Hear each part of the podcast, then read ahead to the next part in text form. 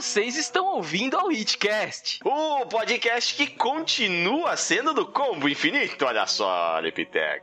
Exatamente, galera. Antes de mais nada, a gente tem que pedir desculpas pelo hiato inacreditável de mais de, sei lá, quatro meses? Quatro meses, eu acho. Mais ou menos desde quando eu comecei a trabalhar na outra empresa lá. Será que a culpa Pois é minha? Provavelmente, provavelmente a culpa é do Ariel, mas a gente planeja, assim, na verdade não voltamos ainda a 100% com o cast, mas a gente não abandonou, a gente quer fazer casts especiais que valham bastante a pena, ou algo parecido com isso. Ou seja, a gente só- só vai gravar agora quando der vontade. E pra isso, nós estamos aqui com dois amiguinhos pra falar de um assunto muito bacana que foi a BGS 2015, meus amigos. Começando pela direita, o nosso companheiro de feira, né, cara? O Marcelo Rodrigues, o Ultrajante. Oi, pessoal. Quanto tempo eu não apareci aqui, mas também vocês pararam de gravar? Cara, eu acho que o tempo que você não aparece aqui é o mesmo que o nosso. Exatamente.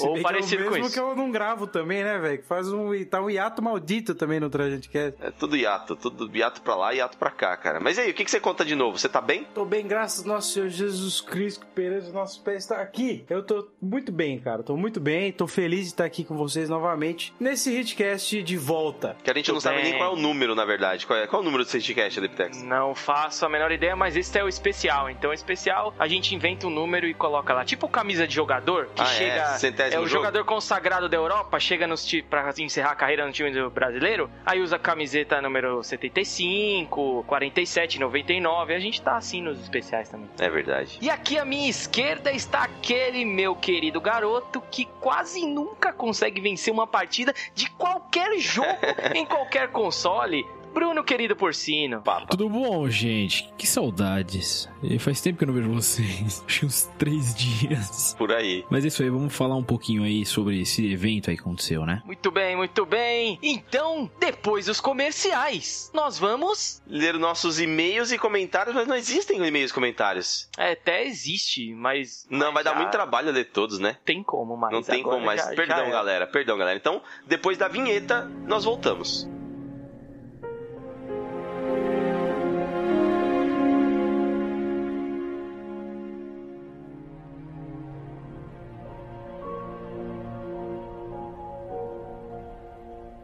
Então vamos começar, meus amigos, meus queridos, todos nós, todos esses presentes nessa mesa redonda, participamos da cobertura de imprensa, correto? Procede? Exato. Sim. O Aleluia. que significa essa cobertura de imprensa? Existe um dia, um dia especialíssimo, só para aqueles que são jornalistas, veículos, blogs, sites, youtubers e aqueles que pagaram um pouquinho a mais, os VIPs, né? pouquinho a mais? É, um pouquinho abaixo. Um pouquinho bastante abaixo. pouquinho a mais do que o salário mínimo? Hum, É, tipo, tipo isso, tipo isso, mas que nos dá a possibilidade de pegar menos fila e conseguir jogar Testar mais jogos, testar tudo que estava disponível. é um dia que é muito procurado por muita gente. A gente, depois de muitos anos, a gente conseguiu meio que uma cadeira cativa no meio disso daí. E esse ano, o Marcelo Rodrigues, ele teve a felicidade de conseguir também marcar presença nesse dia, né, cara? Puta, foi muito, muito legal, cara. Porque assim, eu nunca tinha ido, né? Na- nem na BGS, cara. Aí Você nunca nada- foi nem como público, né? Nem como pessoa normal, vou colocar como pessoa normal, porque a gente não é mais não é mais de um, de um baixo escalão, do mesmo que vocês que estão ouvindo. A gente agora tá num nível a mais. Muito bem. E o Bruno, o Bruno, quantos você já, quantas BGS você já participou, cara? Como imprensa? Como imprensa, essa foi a quarta. Quarta BGS como imprensa. As duas Uhum. primeiras como coisa de gamer. Não, pior que não. Ah, o ano passado foi, coisa com- foi como coisa de gamer e os últimos dois anos antes desse foram com o meu canal do YouTube que eu tinha na época. Você já teve um canal no YouTube antes da- Eu dessa porra tive, toda? eu tive. É bom. Era Nossa, do cara, Machine, meus caralho.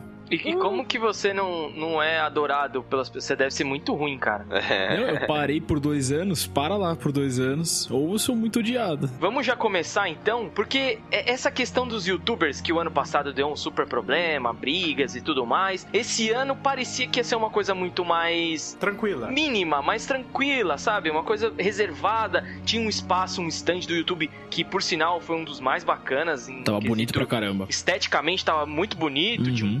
Toboganzinho Próximo ali. da saída. Uns aquários, é, tipo, tava bem estratégico para um pouco distante dos outros pra quando os youtubers que são famosões chegassem, não acumulasse perto das outras da- dos stands importantes, vamos dizer assim, né, pra, pra indústria gamer, que no caso Microsoft, Ubisoft, Sony, etc. Warner. Warner, enfim. É, mas assim, aconteceu assim, é um contraponto que aconteceu também entre os youtubers foi o seguinte: muitos deles acharam até que bacana a ideia, mas o que, que a BGS fez? Falou, não, é, não vai ter todo dia o youtuber, ele só vai no dia da imprensa. Então o youtuber ele não, não, não transitava na feira na sexta, no sábado, no domingo e na segunda, só na quinta, pra gravar. E o cara precisava ter Mais ou esse- menos isso, viu, cara? Isso não foi exatamente dessa maneira. Tá- Foi o que passaram, foi o que a gente pensava, mas vários youtubers foram contratados pelas Não, outras. então, mas. Mas é que- é que tem uma é, mas isso diferença aí. poderia, é, isso poderia, até porque é, eles foram contratados pelos estandes, aí eles podiam. Esses são exceções. Agora, o grande. Os grandes. como que eu posso dizer? A maioria dos youtubers que não foi contratado por ninguém não poderia estar. Eles, então, assim, eles se restringiram a, se- a ir na quinta e ainda. E ele, pra eles irem na quinta, precisavam ter 50 mil inscritos no mínimo, que é coisa pra caralho. Ou seja, cara. eles limitaram muito, né? Muito. Porque eu lembro que assim, é, tinha uma época que era só você pedir credencial. Acho que foi o primeiro ano na BGS São Paulo. Você pedia, não tinha nem restrição. Teve o segundo ano que você precisava, acho que, de mil inscritos. O terceiro, que foi ano retrasado, você precisava de 10 mil. Ano passado, é. Ano passado. Não, não. Ano passado, 10 mil. E esse ano, 50 mil. Então, ou seja, eles estão aumentando muito, velho. Eles estão limando muito. É, o cara, eles É. têm que olhar a qualidade do canal, tem que, que a quantidade de inscritos às vezes não é, não reflete a qualidade do canal. E eles Sim. também estão, eles, eles deixaram pra que alguns stands escolhessem alguns youtubers. Só que a gente tem que entender que como qualquer área, é, o YouTube também tem aqueles que são profissionais e aqueles que não. E no ano passado a gente teve, a gente não, né? A BGS teve problema com aqueles que não são tão profissionais assim. Os caras têm muito fã, mas não quer dizer, por exemplo, que a MC, MC sei lá o que do falsete, ela é uma profissional, tá ligado? Do youtuber, do, do YouTube. Agora você pegar o Jovem Nerd, o, o Zangado, os caras são profissionais de YouTube, ó, é o trabalho dos caras hoje. E eles levam isso a sério. Eu gostaria de pedir mais respeito pela MC Melody, tá? MC Melody, Por todos os exatamente. fãs ela. dela aqui, ó, estamos juntos. Sou fã dela também, mas ela não é profissional. Põe, põe o falsete dela aí, Gutão. Desculpa te dar um trampo aí, mas joga o Ah, falsete. mano, os caras estão ouvindo no último, você vai dar uma dessa. É, nossa, estourar todos os copos de cristal que tem no. Coloca um aviso casa. aí, agora o falsete da MC Melody. Desafio tá aceito e agora é tudo contigo, Melody. Hey, yeah,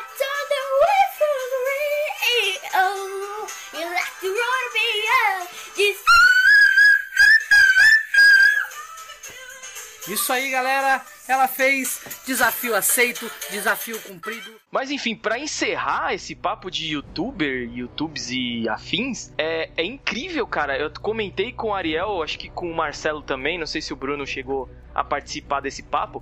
Que, cara, esses caras, fazendo uma analogia com a fantasia, com o, o lúdico, Hum. né? Eles são os flautistas de Hamelin. pra quem não sabe, os flautistas de Hamelin são, é, foi um, um, uma- é um conto bem famoso, nem sei quem escreveu, mas enfim, é muito antigo, e que os moradores de uma cidade contratam um flautista pra acabar com a praga da cidade, que, que eram os ratos. Então, com a música incrível do flautista, ele tirou todos os, os ratos da cidade, certo? Aham. Porém, os caloteiros, cidadãos, cidadãos, o que, que fizeram? Não pagaram o cara. O que, que ele fez? Ele levou todas as criancinhas da cidade embora. E os youtubers, eles são esses, cara. Exatamente. Por onde eles passam, você vê 5.500 crianças pulando, vibrando, parece um trio elétrico. Mano, é inacreditável. Os youtubers hoje eles são os maiores fenômenos contemporâneos que existem. Basta ver a Kéfera, Sim. por exemplo, que ela tem 6 milhões de inscritos, ela virou trending topic do Twitter no mundo por causa disso. Foi no Caralho, Altas Horas, foi no. Jô. Tá arregaçando. E os caras de game, eles conseguem encontrar os nichos deles. Eles pegam, sei lá, FIFA pra vender coins. Eles pegam Minecraft, que é um puta do exemplo. O cara comprou uma mansão. Essa, acho que foi hoje que saiu essa notícia. Que um youtuber comprou uma mansão É, de 4 Fazendo- milhões de dólares. fazendo vídeo de Minecraft. E eu odeio Minecraft. Que péssimo Caraca, gosto que eu tenho. É, Mas esse vamos cara é colo- brasileiro? Brasileiro esse youtuber? Não sei dizer se ele é brasileiro, cara. Mas tem um brasileiro também que bateu recorde aí de um bilhão. É, teve, teve um, verdade. Vamos colocar alguns contrapontos aí só pra, pra finalizar. outros, Primeiro, outros, outros contrapontos, vamos lá. é, Adoro primeiro. contrapontos, vamos ver. Não, na internet, tá, é, muito falou-se sobre os youtubers na BGS, mas pouca gente, eu acho que viu a BGS. Então, assim, muito se falou, ainda, Ah. ainda tá ainda aquele, aquela cultura de que tá uma bagunça a BGS por causa de, de youtuber. Não então, achei. Assim, muita gente. Então, não, estão dizendo. Entendo, não, entendo. Que, não que foi. Então as pessoas ainda não assimilaram que o youtuber ele não tá mais transitando pela feira, que isso deu uma mudada agora, claro, tem aí as exceções, que nem a gente falou. Os maiores youtubers estão junto com os stands, beleza. Mas as pessoas ainda não assimilaram isso. Segundo o YouTube, cara, ele tem que se. A gente tem que diferenciar alguns youtubers aí. Tem os gamers, que os youtuber gamers, que falam de qualquer jogo e que querem só dar, dar a opinião deles, opinar e, e mostrar o jogo que eles gostam pro público. Tem os youtubers de maquiagem, que todo dia nascem uns, uns pelo menos uns 25. É, que Peraí, tá falando essas de coisas game ainda? Não, de youtuber em geral, tô dizendo. Certo. E, e tem os youtubers de Minecraft que nasce pelo menos uns 50 por dia. Que daí É tipo motoqueiro, motoboy em É. São Paulo. Mano, é. foda, cara. Não dá pra entender que porra que tem esse jogo. Que é o que me explica que desgraça é essa merda É que um não tem choque nada. de É gerações, cara. É um choque de gerações. Não, não. A gente É nunca vai demônio. entender isso. Também é, É demônio. cão, também, também. É o É o tinhoso, é o tinhoso. É o sete pele agindo na família É das engraçado, pessoas. é É o engraçado que é o o, gramulhão. hoje em dia você tem, você tem assim, você tem a TV que vamos ser bem sinceros, a TV não prende mais ninguém, né? Então é, é muito difícil quando você Sabe prende quem prende? Sabe o que prende? O demônio. Puta, ficou, ficou com o cão assim. Ficou com as patas em cima do podcast agora. O, e basicamente assim, a, o pessoal de YouTube está se tornando o que foi a TV há um tempo atrás, tá sim, ligado? sim, sim. Então eles estão eles estão virando celebridade, velho. Isso, isso só tende a crescer. Por quê? Não, Porque eles estão virando, não. mundo- Eles, eles já já, são. consolidaram a celebri- o celebritismo. Só os caras do. Popverse lá, do Como Infinito, que ainda não são nada, mas os outros sabem. Você não é Ah, nada, outra é muita coisa. Fale por você, né? É, fale pra você.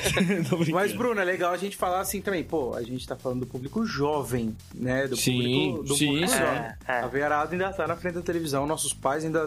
É, não, ainda quando- assistem, Ah, isso é né? outro assunto. Quando, Isso é quando outro a assunto. geração de cima morrer, a televisão po- vai cair absurdamente. Vamos Já nos tá comprometer a fazer um hitcast youtubers. Só não esperem que vá sair logo. もうお分かりかもしれませんが、 Brasil Game Show. Chega de YouTube agora e vamos pro que realmente interessa. Eu quero falar dos stands, cara. Vai lá, Ariel. Manda. Cara, assim que. Na verdade, eu quero falar de duas coisas. Vamos começar pelos stands. Os stands da, de, desse ano, apesar da, da, Sony e Microsoft já seguirem um padrão, que é no mesmo lugar, um de frente pro outro, ou um de costas pro outro, parecia mais que a é, Microsoft. Era igual ao do ano passado também, né? É, só que o da Microsoft hoje, esse ano eu achei que tava um pouco mais fácil. Ano passado tinha uma espécie de porta para você entrar é lá. É verdade. O ano passado parecia uma prisão, né? Exato. Só tinha uma entrada e uma saída. Era tipo assim, vou pro da Microsoft, mas não sei se eu saio. É, bem isso mesmo. E aí esse ano não, esse ano para- tipo, tava tipo convidativo. Ah, mas o engraçado é que assim, ele ainda me passou a mesma impressão de ser o, a mesma. Como é que eu vou falar? A mesma capa, só mudando o interior. A forma como foi Exato. distribuído. Então, É- assim. A- A- a- o a stand da Microsoft hoje é igual o Beira Rio, cara. Uhum. Eu não fui do Beira Rio, não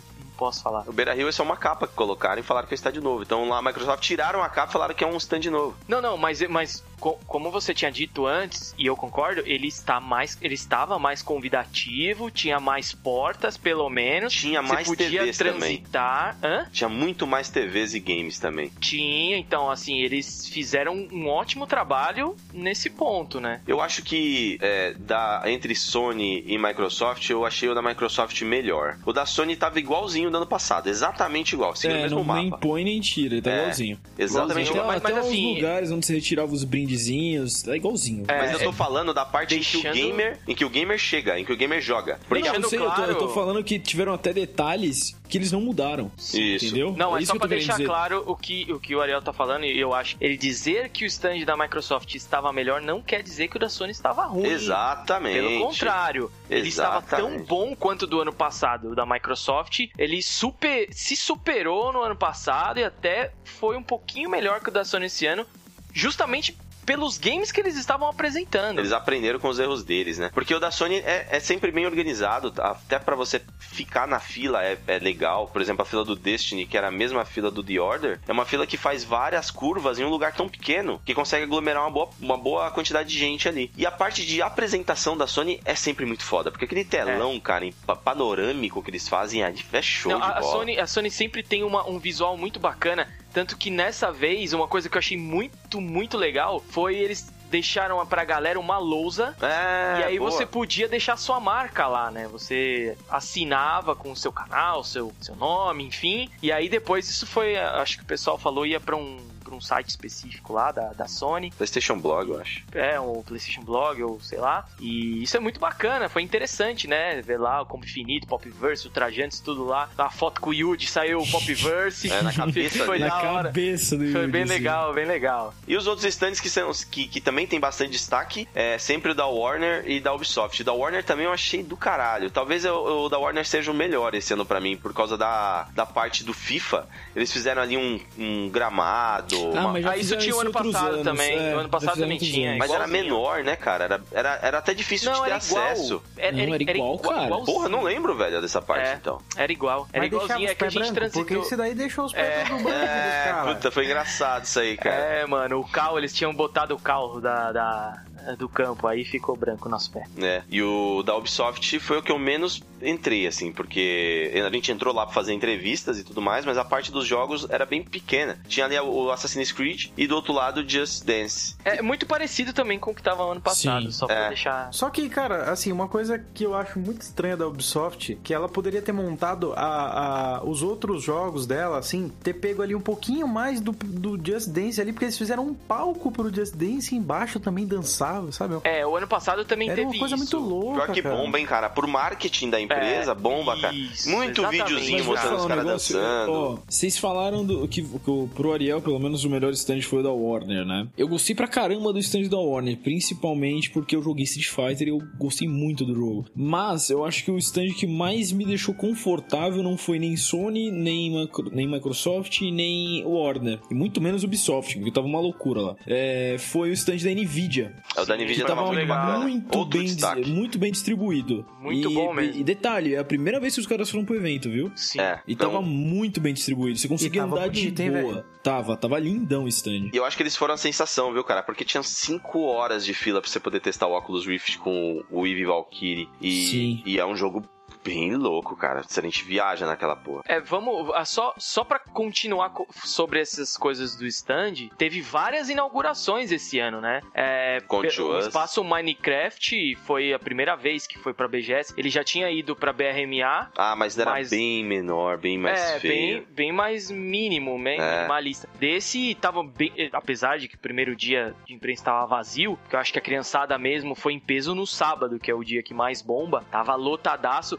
A da Come to Us, que é do Summoners War. War. aham. Também tava bem interessante. A da Red Nose, cara, eu nem sabia que eles tinham um jogo. Quando eu, eu- me surpreendeu, eu cheguei lá, se eu não me engano, era onde tinha a do, do Tank Online, né? Do ano passado. Acho que é, Acho hein? que era no mesmo Acho que isso lugar. mesmo. Eles fizeram um, um da Red Nose, o jogo acho que é War Dogs. O jogo era bem zadinho. Não, não achei, achei Era uma misturinha de engraçadinho. beating up com, com Hotline Miami. Eu não joguei, eu só avistei o jogo. Apenas isso, não mais do que isso. Mas E- isso é só um- uma versão comercial pra ter ali na feira ou... Então, cara, não sei, viu, cara? Eu não tenho essa informação. Acho que mas quem eu, foi pro eu stand ouvi deles dizer... também foi o Zangado, né? Então, eu ouvi dizer que o jogo deles tava bacaninha. Pessoas, assim, civis, falando que o jogo deles Civis. tava legal. E o da Nissan também, né, cara? O que, que a Nissan Da tava fazendo lá? Nissan. De repente, a Nissan. É. Mas É, oportunidade, cara. Tem que ver Claro, oportunidade. claro. Não, e caras- outra, nada como também um bom marketing da BGS, né? A Exato. visibilidade que eles levam pra lá, independente se o cara é, dirige ou se a Nissan tá dentro de um jogo, enfim. Não é, que eles vão vender carro, né, meu? Não vão vender carro, mas, porra, a Nissan tá lá e os caras vão passar a Vai conhecer, ficar guardado sei na lá. cabeça do cara. Mas você viu a. Mas vocês viram as cores do, do stand da Nissan? Tava diferente. Era um stand que chamava cores atenção, das cara. curvas É. das garotas que, o que a Nissan colocou. Puta que pariu, Mas uma aí, das se a gente melhores. for falar disso, vixe, cara. Só Red Nose pra também isso. tava absurdo. Não, não, isso melhor é um capítulo falar, à parte. Senão do ano que vem eu não vou. Não. Todos nós, Pode. todos nós somos, somos comprometidos, ninguém deu em cima de ninguém aqui, todo Exato. mundo nerd sorongão, tá a do certo? Count Us também, mas a gente Mas tem que a deixar gente muito tem claro. que falar que tem muita mulher bonita, Tem. porque, porra, é um dos, dos capítulos mais importantes da BGS, caralho. Exato. Não dá, pra, não dá pra ignorar. Não dá. Aí a gente precisa contar um episódio aqui, né? Qual é o episódio? Estávamos lá no stand da Microsoft e Ah, tem um é. garoto entre nós que ele é o pimpantão. Ele é, verdade. o bonitão, marombeirão do apocalipse. Não vamos E aí, falar quem. Não vamos dizer quem é, nem sei se tá aqui nesse cast. Chega uma, uma promotora da, da Xbox falando assim: ah, Feia não, vocês vão tirar foto? Vocês vão tirar foto? Não, vamos, vamos tirar foto. Ela, ah, é. Porque é é agradável conversar com, a- com as promotoras. É agradável. Independente do, do- da estética, é agradável. Porque você fica lá só conversando, então é legal. E aí, a menina falou assim: não, não, eu tô aqui e tal, mas puta, tá difícil hoje e tal, tô acelerada. aí vira o, o bonitão, chega e fala assim: tá acelerada? Coloca o dedão, dedo polegar, dedo posi do positivo, sabe? O dedo do- da evolução. Ah, Colocou dentro, passou assim em cima de uma narina, sabe qual é o movimento? sei. E falou, tá acelerada? Insinuando o quê? A menina tinha utilizado entorpecentes. Aí o que que aconteceu? Parecia. A menina Mas- olhou pra nossa cara, fez aquela cara de nojo Ah, e é? saiu andando. Ô, o Marcelo deu um 10, uma 10, eu não vi essa parte, Não, cara. foi, não sei Que se foi o Marcelo, Marcelo, não sei. Não sei se foi o Marcelo, eu não vi. Eu? Eu não vi quem era, não vi quem era. Pô, mano. Eu abaixei a cabeça, coloquei a minha mão assim, em sinal de, des- de desprezo, De e não balancei ela algumas vezes e falei, meu Deus do céu, não acredito que esse Nessa hora eu já tinha isso." ido tirar foto lá do Inside, né? É, você tava lá, só estávamos nós. E esses filhos da puta, agora eu vou dizer nomes. Ariel e Marcelo, nós. mano, nós ali planejando o crime. Por quê? Deixa eu explicar um negócio pra galera que não foi ou que foi e não conseguiu. Quando você joga, o Bruno já deve Ah, ter. o cacete. Bruno já sacou. Quando você vai jogar alguma coisa no stand da Microsoft, tem brindes que você consegue se você jogar um jogo e ganha um carimbo. Tem um carimbinho lá, num papelzinho que eles te dão, certo? Uhum. E aí você pega adesivo, camiseta, vai- vários brindes. Concorre ao Xbox, com cara de Concorre DVD, isso, é. de cassete. É, aí nós lá pensamos, porra, Forza Motorsport 6 já tinha saído. Então o Ariel já tinha jogado. Eu provavelmente jo- vou jogar na casa dele daqui a pouquinho. Uhum. O Marcelo nem sei se jogou, mas acredito que não. Mas ninguém tava tão interessado assim em jogar, porque tinha outros títulos mais bacanas. É, na verdade, os dois únicos jogos que eram é, realmente válidos ali eram o Tomb Raider, que tinha uma fila, abs- nossa, absurda, e o Halo. E a gente começou pelo Halo. É, e tinha o Cuphead também, que eu fiquei muito triste o Cuphead não ter dava jogado. selinho. Ah, não, tudo bem. É, do que você fala do selinho, né? Eu, ficou estranha essa frase, que o É. Cuphead não dava selinho. Ok, Tanto que a né? gente chegou na menina e perguntou se ela ia dar o selinho, né? Não, você fez isso. Não fale fez. nomes, não pode falar nomes igual o Marcelo fez Não, isso. você falou a gente chegou, porra. Você já tá se incluindo, mas eu não tava nessa hora. Não, é engraçado que ele fala, não fale nomes igual o Marcelo fez. Não foi eu que fui o nome, foi você mesmo. É verdade, puta que pariu. Esse cast vai ficar proibido daqui a pouco. É verdade. E, e aí, o que aconteceu? O Forza, estávamos na fila do Forza, e eles davam o selinho, aqui entre aspas, né? Antes de você jogar. Quando você ia pro cockpit, porque o Forza É. era um cockpit. Isso. Aí, combinamos nós três aqui, os gênios do crime. Mano, quando a menina selar o, o nosso negócio, a gente vai sair correndo, não vamos jogar isso aqui, que não sei o que. Mó combinação maluca. Olha a combinação pra que que era? Só pra que- não jogar. A gente vai pra É. BGS pra não jogar. Foi na feira Pra pegar brinde. Bando de imbecil, né? Só por causa do brinde, mas é, os pobres é foda.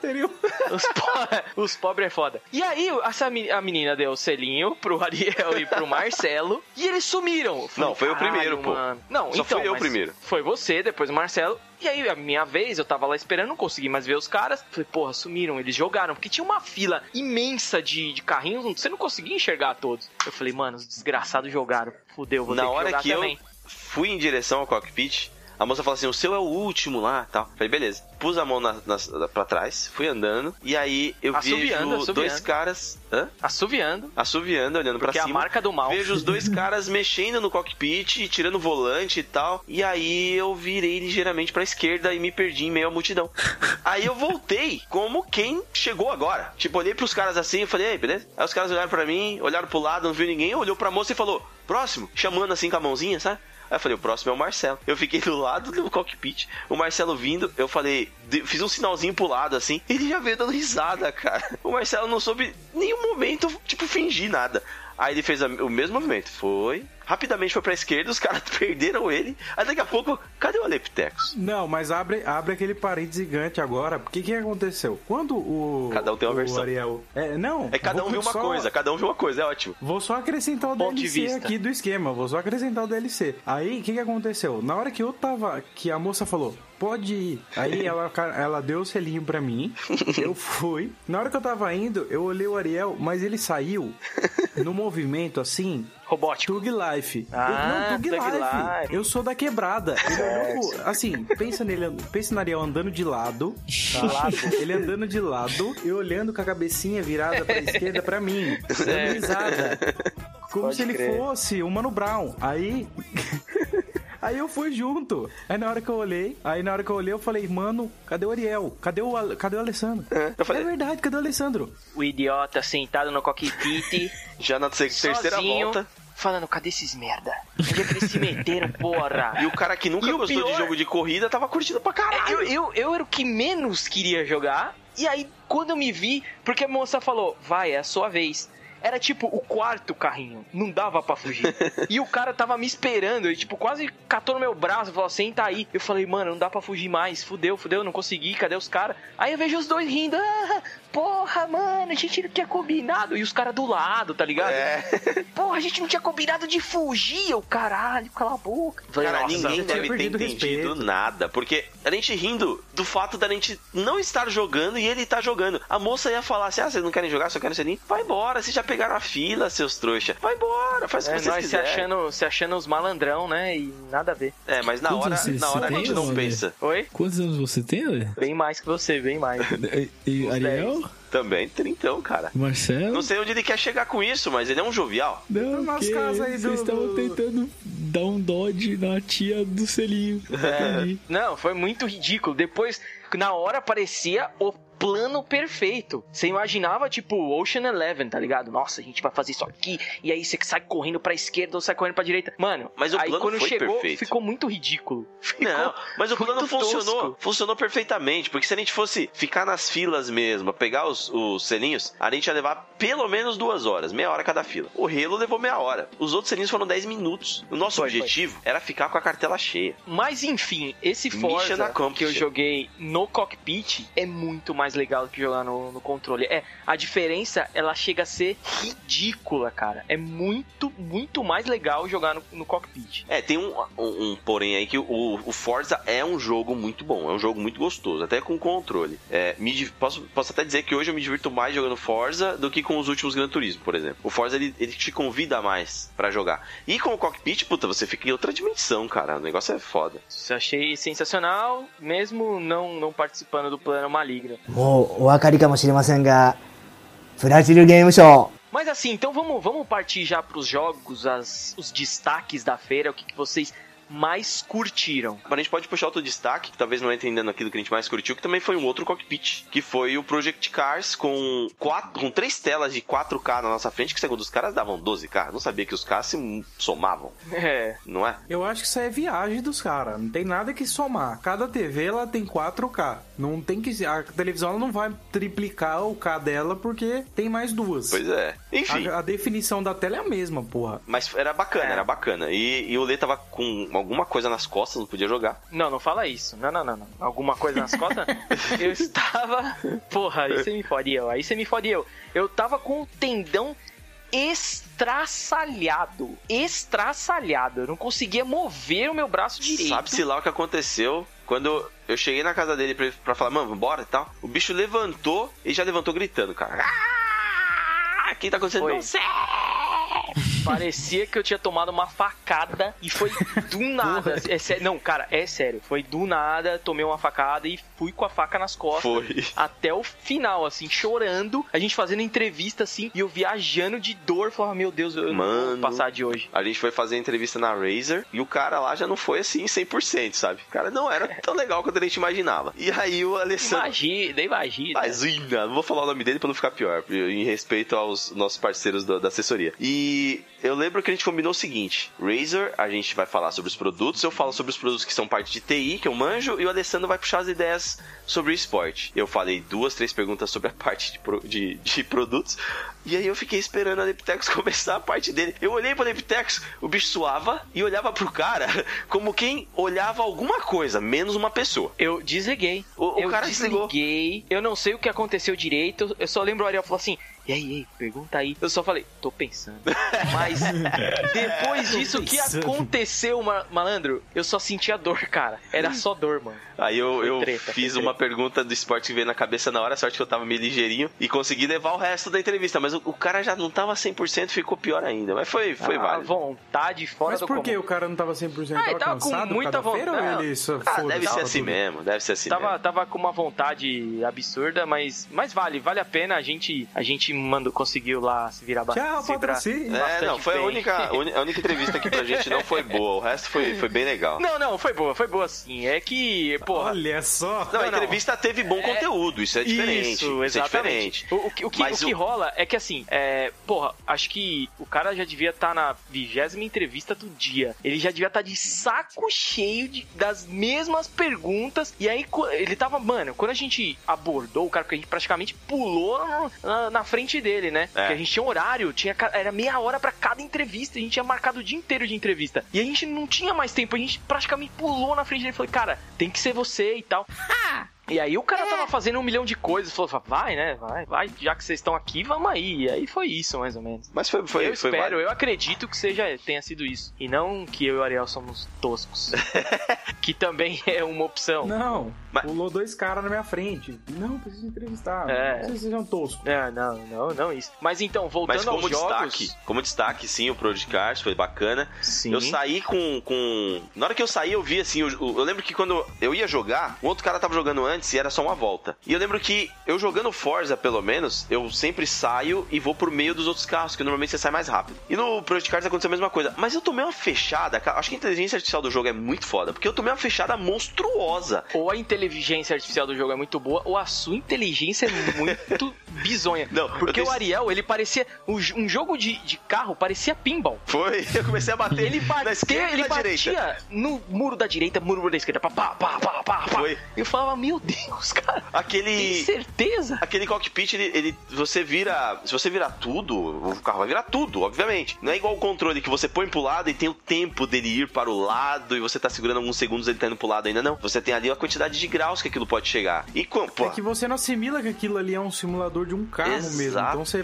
você pensa, pô, porque o carro, se você virar de uma vez, você morre. Exatamente. Então você não, você não assimila isso. Exatamente. É, O, o Ariel morreu várias vezes. Não, aí quando eu, eu entendi como era, aí eu fui bem. Tipo, eu fiquei em último quando eu bati. Foi bem pra caralho. Aí depois eu consegui ainda passar uns Nossa, 3, 4 carrinhos. Mas a experiência foi Ele muito chegou boa. em décimo segundo de 16, mas tá Então, bom. eu fiquei em último quando eu bati. Eu e não o mais posso zoar engraçado. muito, porque eu acho que eu iria pior, mas... Mas o mais É. engraçado de tudo é porque, assim, como imprensa, a gente, a gente testou isso no sábado, e sábado tava lotado. Tava saindo nego pelo ladrão. Aí a gente entra no stand Tag e Life, fura Tag a Life. fila toda pra poder jogar, porque nós somos imprensa. E olha assim, para de costas pro público e só vira a cabeça. Exatamente. E dá uma balançadinha assim, sabe? Como se tivesse com um charutinho na boca. Ah, mas eu ainda club, É. né? Nossa. Damn, I feel good to be a gangster. Só, é, mano, isso aí. Aí os caras deviam olhar assim e falar: caralho, esse cara deve jogar pra caralho. Não vai, ele não vai jogar, ele vai fazer uma demonstração. Esse cara deve ser profissional, deve ser contratado do stand. O cara vai dar um show aqui. Aí, moço, mano, pinball. É, O cara em décimo segundo.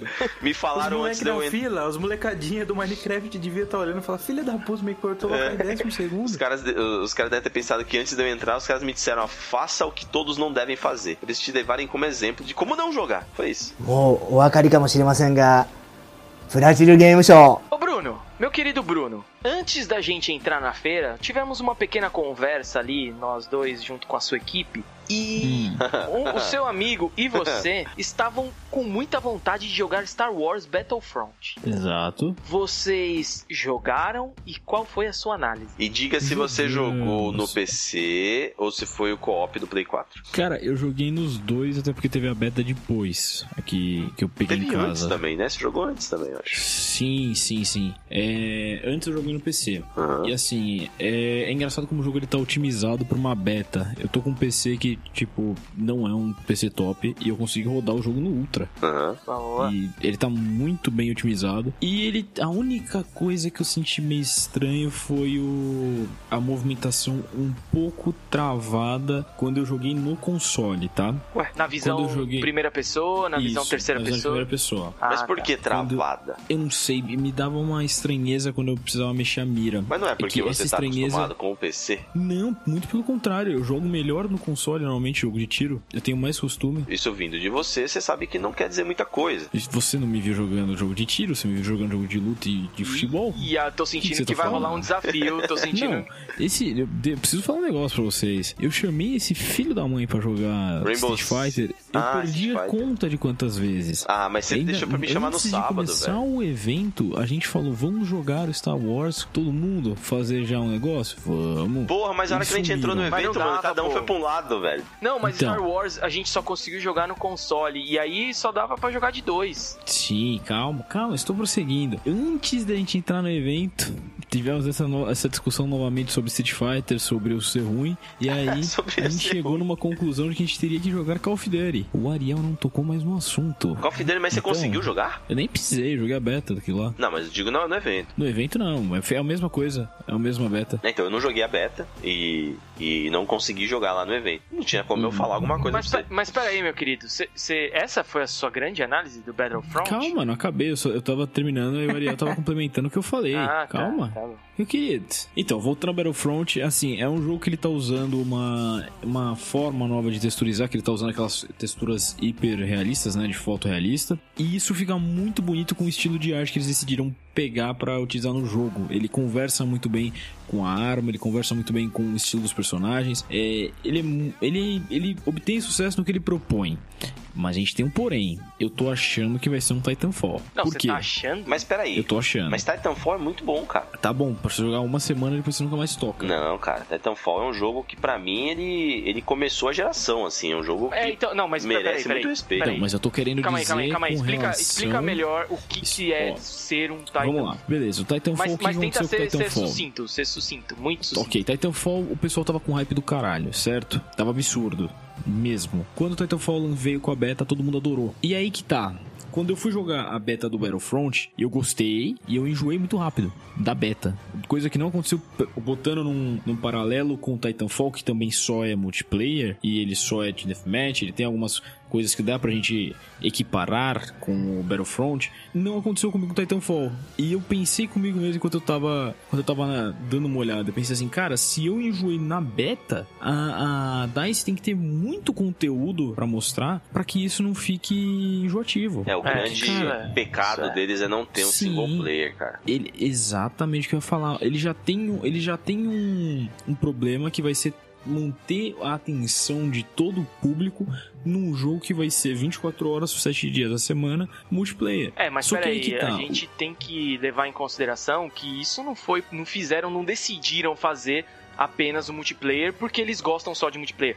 Provavelmente as estatísticas de jogadores que jogam o multiplayer dos jogos é muito maior do que as que jogam single player. Não, Tanto Ok, que o Call of Duty, pra geração anterior, não vai ter história. Sim, é sim, só sim. multiplayer. Não, mas eu não tô falando que eles fizeram uma decisão errada. Eu tô falando que eles fizeram uma decisão que provavelmente vai ser exatamente É arriscado. muito arriscada e que vai ter muita gente que em uma semana vai falar que enjoou do jogo. Eu acho que o que salva é o fato de eles poderem hoje lançar conteúdo depois do lançamento e, e o fato do modo co-op também poder receber muita coisa bacana. Porque o modo co-op desse jogo, ele é muito divertido. E ele traz... Ele traz aquele negócio que a gente sempre gosta, que até a Liptecos e eu a gente fala muito. Pô, qual, qual que é o jogo co-op que a gente poderia jogar um dia aí qualquer? E hoje a gente não consegue lembrar de um. O Battlefront pode ser um dos primeiros aí dessa nova geração. E eu acho Sim. que essa é a válvula de escape. Só que o foda é que tudo que vier depois, os caras estão querendo cobrar outro jogo. Então, é, o beta do, do, do Battlefront, no meu, no meu ponto de vista, vai servir, pode servir, na verdade, não é que vai, mas pode servir como um tiro no pé. Apesar dos 9 milhões de gente ter jogado, muita gente tirou ali aquela curiosidade. Como é que é o jogo? Como é que é o jogo? Como é que é o jogo? Os caras já sabem. Uhum. E os caras que, puta, Uhum. pensarem igual o Bruno tá pensando, não vão comprar, cara. Não vão. Exatamente isso Ainda que eu mais por esse preço, Uhum. né? Isso a gente tá falando de Brasil. A gente tá falando de Brasil.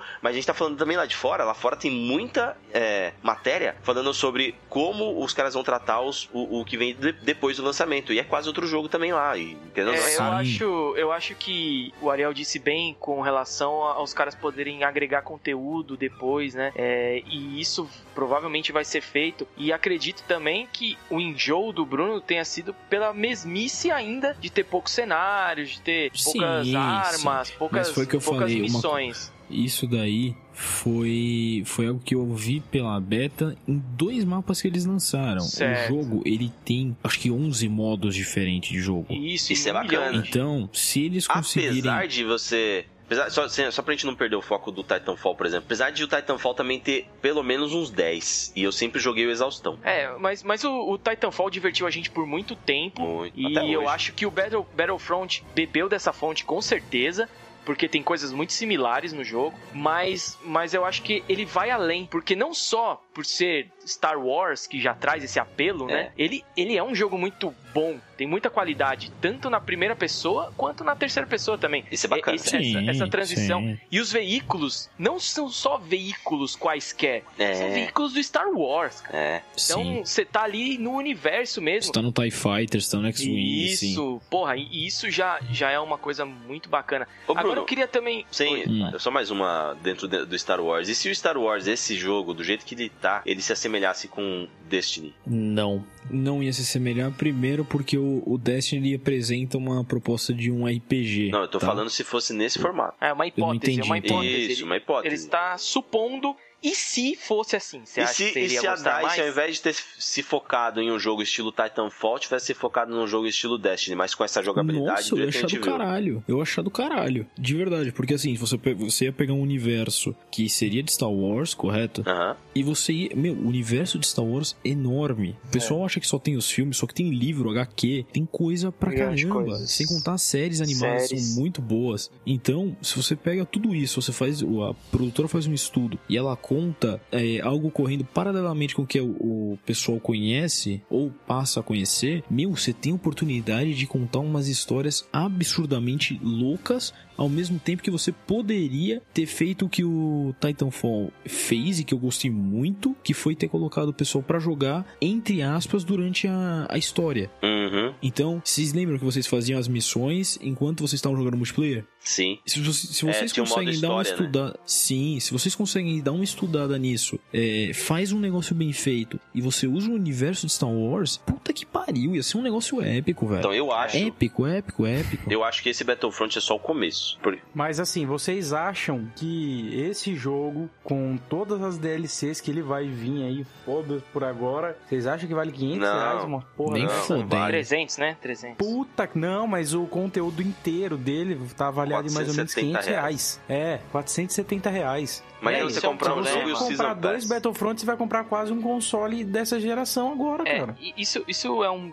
problema sério que não só o Battlefront, como vários jogos estão tendo com o que é o preço, né? E talvez essa situação se agrave mais porque por causa da economia que tá de mal a pior. Né? Fica pra outro Dólar. Mas daí chega Vai um cara da, piorar, da pro Ubisoft, o, o, o cara do, da Ubisoft é, chega na BGS e fala que é um preço justo pagar 250 reais no jogo. É, Vem ele pagar pra Mas, mim esse mas, preço. mas então, é, é, é complicado, cara, porque é, é foda.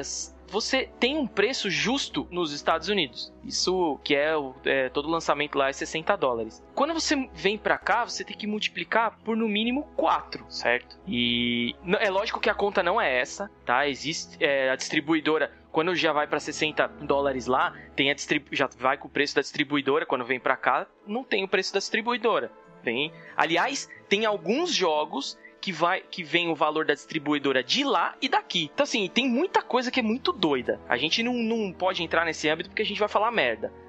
Mas é, é foda. Esse negócio do preço, enquanto o dólar tiver absurdo do jeito que tá e a economia cada vez Mas ficando mais ruim, bosta. É, se bem que o jogo sempre foi 200 pau, né, cara? É. Hoje, que o dólar tá quase, e ontem que ele foi, que ele era dois e pouco, tava 200 Pois é, ele então já tá- pra mim é desculpa, e é feito aqui Ele também, já tá né? começando a Então, flertar com valores mais altos já faz um tempinho, tinha uns da 220, aí vai pra 240. Mas enfim, isso é assunto pra um outro cast.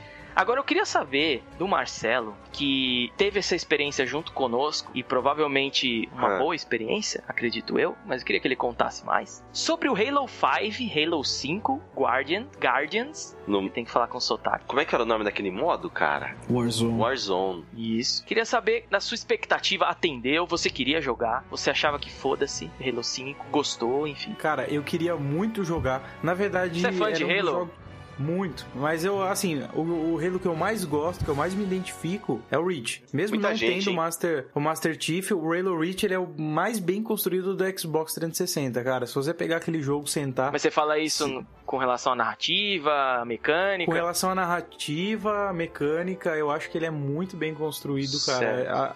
A, a- a- independente de não ter o Master Chief, que é a peça principal do Halo, eu acho ele muito bem construído e pra mim é o jogo mais divertido. Foi o que eu mais joguei, o Halo que eu mais joguei, até me deparar com o Halo 5 no modo Warzone, que, cara, pra mim arrebentou, velho. O Muito jeito que, primeiro jeito que, que o Xbox montou, que a Microsoft montou ali. É, Já criava os um dois clima, times- né, meu? É, já, Nossa, já tava, muito parecia tenso. uma batalha mesmo. Parecia isso, Lan cuzão do caralho. Você olha pra frente aí, cuzão do caralho. É. Agora é nós, ô, trouxa.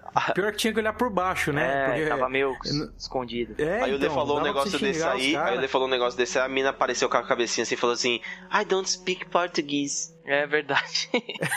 Tinha esquecido dessa parte. Uma peda. Não, então, mas o jogo em si tá lindo, cara. Assim, quem, quem gosta da questão é, gráfica aí, do motor gráfico, vai achar um jogo muito bacana. Isso que a gente Menos jogou o ali, Ariel. jogou modo história, né? Menos o Ariel. É, eu achei o gráfico Mariano meio gostou? fraco, porque Caralho, quando você fala de Xbox bom, One e cara. Play Eu achei 4, bom, viu? Só, só, só o Ariel que não gostou. Eu achei bom. É, então, mas tem, mas Porque eu, o Halo sempre é, sempre é um sinônimo de bom, Qualidade gráfica, bons é. gráficos. Sim, apesar sim. que eu não joguei, eu joguei o único Eu discordo, o, o mas Halo eu que eu joguei, depois. peraí, o, o Halo que eu joguei que foi até o final foi o 1. Quando o 2 eu joguei pra PC, ele tinha aquela parada do Windows Vista, ele rodou mal pra caramba, feio e tal. Aí eu nunca mais joguei Halo. Aí eu peguei a coleção agora pro Xbox One, o Halo tá, o 1 tá remasterizado pro Xbox 360 e agora pro One. É uma versão melhor, sem serrilhado e tal. E quando eu peguei o jogo lá, a primeira coisa que eu percebi foi o serrilhado. Só que daí eu de- depois eu dispersei, depois eu nunca mais vi a questão gráfica, porque a qualidade do jogo, da jogabilidade, do, da diversão era muito grande. Então eu não prestei mais atenção no gráfico, mas ficou aquilo na minha cabeça. O gráfico poderia ser um pouquinho melhor. Mas eu acho que também o que pesa ali é que a gente tava numa arena, muita gente jogando junto, com certeza tem um pequeno downgrade ali. Na, na é, campanha,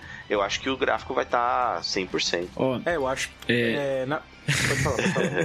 É, só pra complementar o que o Ariel falou, é, que vocês comentaram que, era- que o. Acho que foi o Marcelo que falou que era sinônimo de bons gráficos. Eu discordo com isso e pra mim o Halo ele é sinônimo de lindos trailers e cutscenes. Caramba. Ponto. Só isso? Pra... E calma, porque questão gráfica eu acho que ele peca muito e que ele tem é, questão gráfica em game, tá? Eu tô falando. Tá. Eu acho que ele tem, que tem. A gente tem referências que são melhores e que são similares com relação à criação do universo. Então, pô, vou dar um exemplo básico, assim, que é recente. A gente tem o próprio Destiny, que também é uma parada intergaláctica, que também tem nave, que também é sci-fizão. E ó, que é feito pela mesma empresa que fazia Halo. Bong, né, cara? Sim, eu prefiro muito mais o estilo gráfico. Eu não sei se isso daí é. é aí que tá, pode ser um estilo gráfico do. Da, do Destiny do que do Halo 5. Que eu vi lá. Só Não, que assim. O Halo 5 segue eu uma acho- pegada parecida com os demais. Os caras se aproveitaram muita coisa. Então, eu, eu não sei dizer porque eu não sou fã, eu não jogo muito Halo. Eu Aham. conheço Olha a história só. base, mas. eu Olha não... só, uma análise baseada em nada. É baseado no que eu joguei, o seu animal. Qual que você Eu jogou joguei antes? lá o, o Warzone. Eu joguei o Reach e joguei o. Não, acho que foi o Reach só. Ah, Eu cara, não pra mim, assim, o Reach, cara, pra mim é o. Puta, pra mim é o ápice do, do É, mas- 360 mas eu acho- até onde eu peguei. Eu acho que, o- o- até pelo depoimento do Marcelo, o, o, o Halo talvez tenha mais méritos em te deixar imersivo na história, em todo o universo, do que na parte. É, na par, do, do que na parte gráfica. O fato dele, dele conseguir te prender, eu acho que tem que ser mais. Pelo menos Cara, mais eu- destaque, né? Eu, eu preciso É, dar o vou- meu depoimento aqui, porque eu, olha, eu juro. Eu lembro que da sua frase. Tento. Eu, da minha frase? É. Um melhor PVP que eu joguei em anos. É, verdade, isso é verdade mesmo. Eu, eu, eu. Quando. Eu não sou fã de Halo, nu- nunca tive um Xbox. Mas falta de oportunidade Então, mesmo. por falta de oportunidade e por preferência mesmo pelos, pelos é, exclusivos da Sony. Sonista. E, e eu, eu, quando eu jogo PVP assim, eu, tipo, nem. Cara, foda-se o gráfico. Eu, go- eu quero saber da mecânica. Eu, joguei, eu tô jogando Call of Duty Advanced Warfare. E agora eu tô jogando com meu sobrinho o Black Ops 2 no 360. E, assim, eu, eu vejo, pô, cara, pra mim é o mesmo jogo, cara.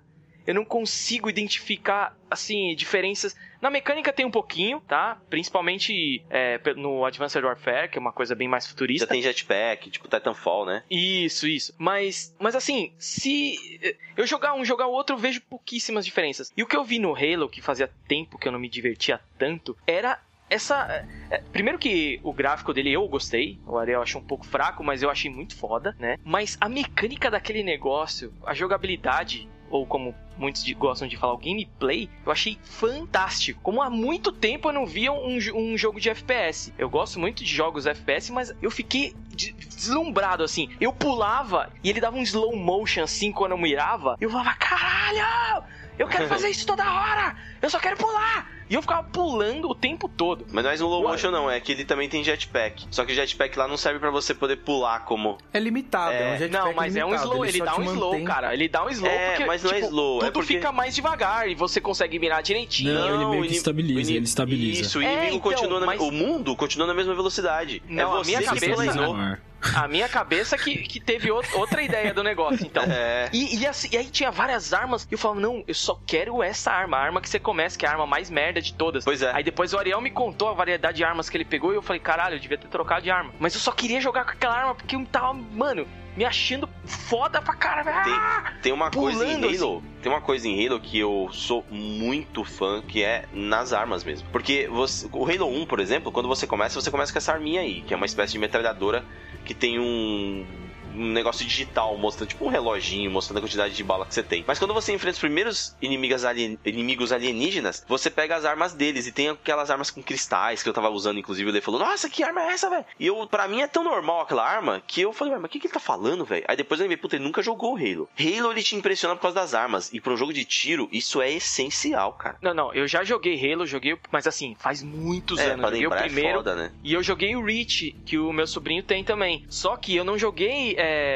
tempo suficiente pra poder, mesmo porque eu também não, não era tão fã assim, não curtia jogar tanto jogos FPS no console. Então eu não tinha propriedade nenhuma pra falar de Halo. E eu cheguei, tipo, descrente, sabe? Eu falei, puta, beleza, todo mundo tá falando desse jogo, eu tenho que jogar pra poder analisar e tal, né? E eu fiquei assim, impressionado. Foi o jogo que mais me impressionou da feira inteira. Bacana. é, uma das coisas que eu acho que o Halo faz muito bem é a questão do, da criação do universo em si, tá? Então você tem. O universo de Halo é muito rico. Uhum. Então é isso que o Ariel falou. Você tem uma variedade de armas é, para os alienígenas, tem uma variedade de, de armas para a equipe lá do Master Chief. Eu acho isso fantástico. Porque você sabe quando é uma arma de alienígena, você sabe quando é uma arma de humano, né? Uhum. Sabe? Eu acho isso fantástico. Você, você sabe, não tem como você não saber, porque É, tem, elas tem. mudam até na forma como elas são apresentadas pro jogador. Então ele é muito inteligente com, quando você vai vendo a progressão que ele vai, vai dando ao jogador em questão de, ó, se você pegar isso, essa essa porra que parece uma, uma espada que se, Uhum. que se encaixa na sua mão, você pode bater nos outros, só que isso aqui é alienígena. Você vai perder sua, sua metralhadora normal. Ah, mas eu gosto da metralhadora, então você fica com a metralhadora. Depois você vai pegar uma sniper lá na frente. Então você, você- ele te dá a oportunidade de jogar de diversas formas, ao mesmo tempo que ele vai te apresentando novos conteúdos. Isso eu acho fantástico do Halo. Não, e uma, uma coisa, uma coisa que a gente também deve, deve destacar é que quando você começa a jogar um jogo que você nunca jogou, é difícil. É verdade. Demora Sim. É pra verdade. você pegar a- as manhas do jogo, né? Demora pra você se adaptar à jogabilidade. E com Halo, eu digo por, por experiência própria, que eu eu não jogo, não sou nem fã nem nada, eu me, me adaptei rapidinho, cara. Falei, Apesar caralho, de ser um parecia... FPS, né? Apesar de ser um FPS, que os controles são bem parecidos, mas tem algumas coisas, é, algumas mecânicas específicas de Halo que eu aprendi muito rápido, né? Então eu gostei também por causa disso. É, cara, assim, a gente tem que só ficar ciente que essa é uma versão. Essa, esse modo Warzone não é o foco principal de Halo. Halo, que nem o Bruno falou. Pra, cara, pra mim, pra é, mim é, pra mim é. Foca na. foca na história. Então, assim, vamos, a gente tem que se preparar porque o jogo vai estar muito mais bonito e muito mais bacana quando ele for é, lançado pro, pro console. E eu acho que a diversão do Warzone ainda vai melhorar um pouco. Eu acredito que eles ainda vão dar uma refinada. Não que esteja ruim, tá maravilhoso, cara. Pra mim, Pra mim também foi o destaque Me- da Com, feira. com relação É, a esse negócio de, de história que o Marcelo tá falando, eu acho que um dos trailers mais fantásticos que eu já vi, e isso foi uma jogada linda da Microsoft, foi aquele que ele aparece o, o Spartan Lock. Que tem as duas em versões. direção ao Master Chief. Isso. É, esse. Puta, eu achei fantástico. É, Eles estão brincando, Eu né, assim, com a gente, né? Tipo, o Master Chief eu O falei, morreu. cara, morreu. que esse eu- negócio criou foi fora do Não, comum. eu fiquei, eu ficava assistindo, e é isso que eu tô falando. O Halo ele sabe fazer trailer. Os caras da Band eles Mas sabem não são mais fazer da Band, trailer. cara. é a 343. É. É. É 343? É, porra, Cara, eu mano. tô bem, Desde eu tô bem, vocês estão o- vendo. desde o Nossa, quatro, né, Marcelo? É, o 4 Não, mas já eu digo- foi... mas eu não, digo é, um o, quatro já. o Reach foi o último da Bang. Isso. Ale, Ale, eu digo isso porque até os três anteriores eu gostava muito. E eu juro por Deus que e quando eu peguei o Reach pra jogar, eu esperava um negócio tipo o trailer e não foi. Mas os três anteriores eu também já achava muito do caralho. Por isso que eu achei que fosse a Band, porque pra mim ele segue um padrão de assim, de causar um hype pra você ter que você ter que ver o jogo com seus próprios olhos pra você saber se vai acontecer aquilo ou não. E o esse trailer do Spartan Lock foi fantástico, cara. Porque eles soltaram isso, você fica com aquele negócio tipo, mas porra, o Master Chief não é o cara do bem? O que aconteceu? Que merda é essa? E aí logo em seguida eles lançam com toda a situação invertida. E meu, eu, nossa, eu falei, caralho, eu quero muito saber o que aconteceu. É. E aí o jogo, a questão de história, o jogo já tava vendido pra mim, né? Eu quero saber o que aconteceu, de verdade. Puta, Só ia, que ia ser falei. louco se eles fizessem uma parada tipo Chrono Cross, lembra? Não, lógico que não tem nada a ver, não vai ser assim, mas eu ia gostar, porque eu sou idiota mesmo. Hum. Você lembra que no Chrono Cross você que joga com o Serge? Lembra, você joga com o Serge, que Hum. é o, o protagonista.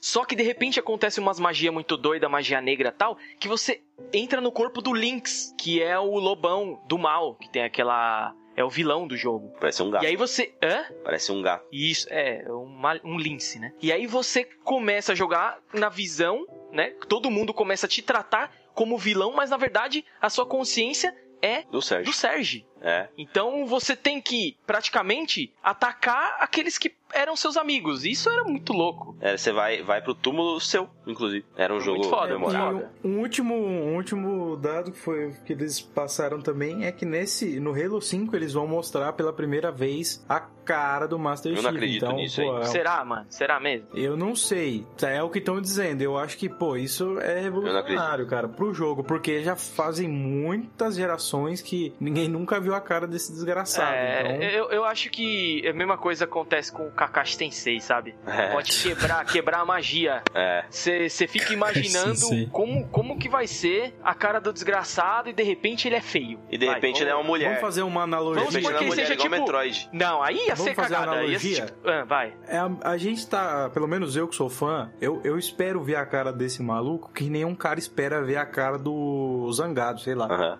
Desses caras do YouTube. É a mesma coisa que uma criança espera ver a cara deles. E é a magia, cara. É, pô, eu quero ver. Não sei se o cara é branco, azul, rosa. Ele é um o alienígena. alienígena, se não Ah, é. então, mas a aí armadura cê- vai estar o- vazia. O problema. Vai estar O vazio. problema é É que um o- androide, o, tá mistério. Se ele é uma O simbiose. mistério move as Ele é a pessoas. Cortana. Entendeu? Então, tudo. Cortana. Eu, eu não duvido nada de, sei lá, ser um robô ou alguma coisa. Então, isso pode Não, mas quebrar. Ele tem uma voz assim que é um. que é um cara assim. Ah, você acha lá, mesmo cara, que com é um a tecnologia dos caras eles não podem ter inventado uma voz humana normal? Um robô negão? Não, que robô?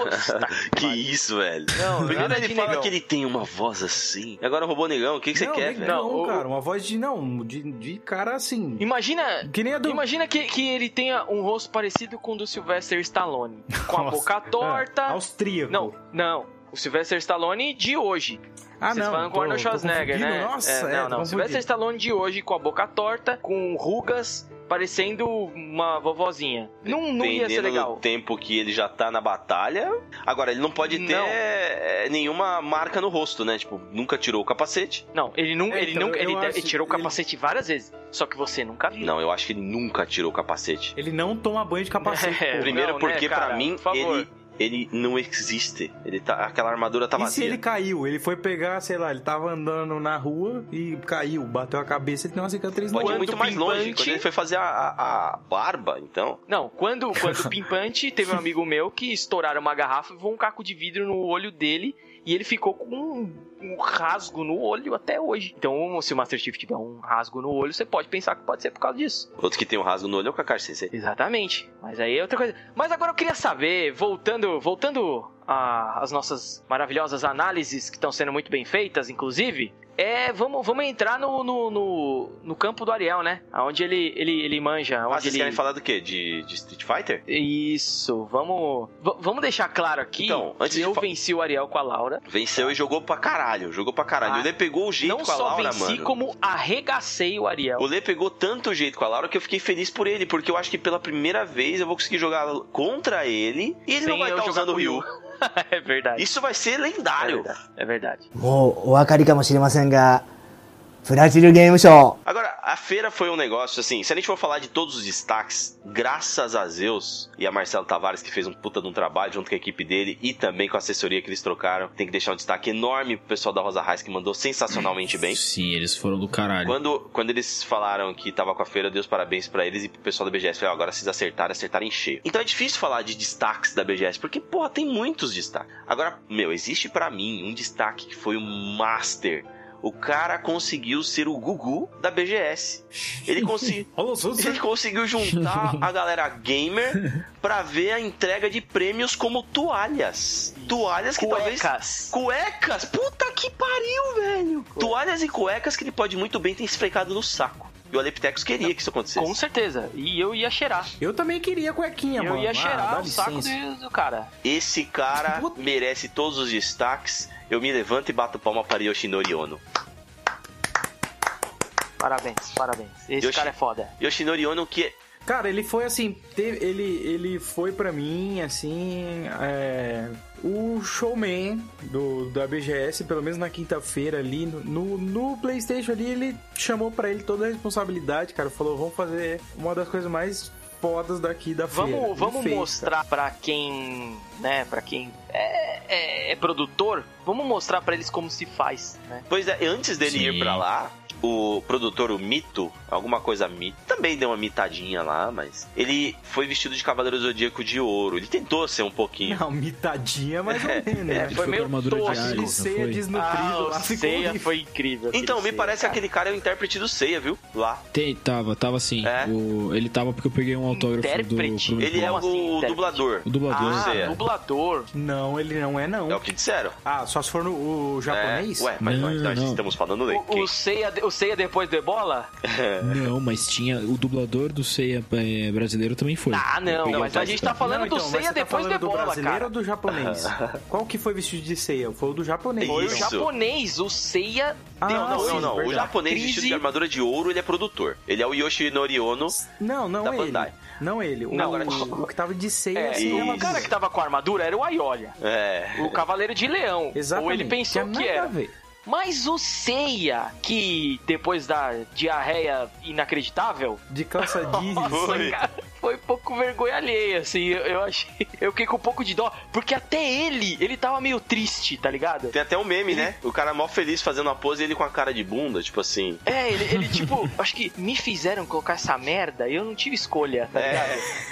E depois deles. zoado. E daí depois deles que foi assim, o negócio foi até interessante. Os caras fazendo voz do Cavaleiro Zodíaco foi legal, a parte dos brasileiros. Aí sobe pro palco o Fabão, nosso brother da Capcom, o, o gerente daqui da- do Brasil da Capcom, traduzindo alguém lá que eu não lembro agora, um produtor. E aí a gente já sabia, cara, que o Shinori Balrog, era o Balrog, Balrog tava. Era o Borog, puta que pariu, verdade.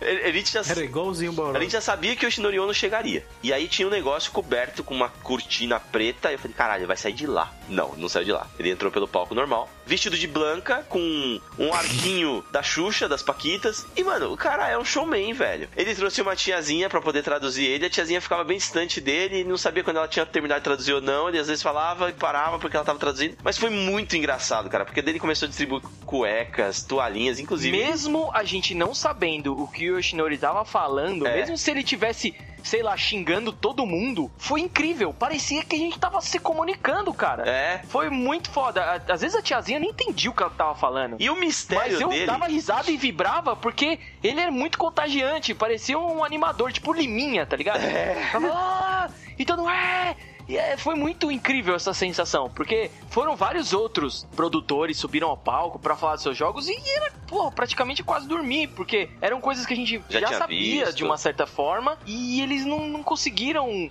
é, dar um ritmo pra apresentação. É. Aí quando chegou cara, o foi- Yoshinori, ele destruiu tudo, né? Ele, ele meio que deu uma animada, porque antes vieram alguns indies, né? Que nem o, ca- o cara do Horizon Chase foi bom pra caramba, mas Foi, teve um foi. outro indie aqui que eu não vou, que eu não vou citar. O cara falou: olha, gente, esse aqui é o indie e tal. Nosso tá? primeiro jogo. Ele, em, em um minuto, cara, ele acabou. Ele, ele, ele demorou mais tempo pra subir e descer do palco do que pra apresentar o jogo e foi de uma forma muito Ele sonora. tava meio é, nervoso. agora tava você meio vê o- nervoso.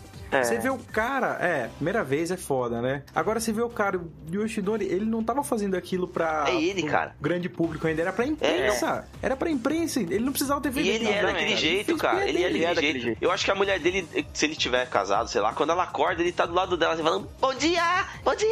Ele é muito doido, cara. Não, então, e a gente tem que falar, pô, a intérprete dele, que nem eu falei, eu falava falei direto, porque eu entendia, o mesmo tanto que eu entendia Yoshinori falando, eu entendia a mulher falando. Era a mesma coisa. Então, pô, pra mim tava falando bobrinha, É verdade. cara. Eu só vi o que tava passando na tela. verdade, e- e- ele, na- acho que acredito que todo mundo vá pensar igual, né? Que pelo menos os que compareceram. Ele foi o personagem da BGS 2015. É, acho que da BGS ano- toda. do ano passado, provavelmente deve ter sido o Ed Boon, que ele foi o cara que talvez tenha trazido bastante pessoas que, que curtem, né, esse É. lado da, da essa, essa parte mais mercadológica. Mas ele é um cara da mais normal, mesmo. né? Ele é um cara é, mais ele normal. é um cara que ele é um cara super carismático, porém ele não é um animador de torcida. O- É. O, o Yoshinori Ono, ele é, ele é um cheer, ele é uma cheerleader, É. cara.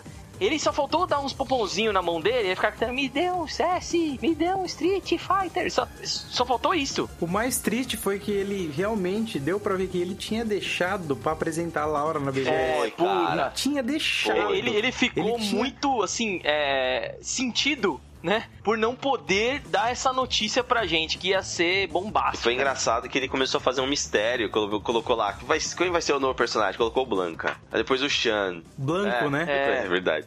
Depois o Shan, que é um personagem brasileiro e tal, inclusive é irmão da Laura. E depois ele colocou ele mesmo. Talvez só falta ter uma surpresa muito louca que vai ser o personagem dele. Não, e ele enganou, ele colocou o Blanca mesmo. E eu vibrei, que eu não É. sabia o que ele tava falando, ele tava falando em japonês. E eu, ah! Só Só que aí veio um X.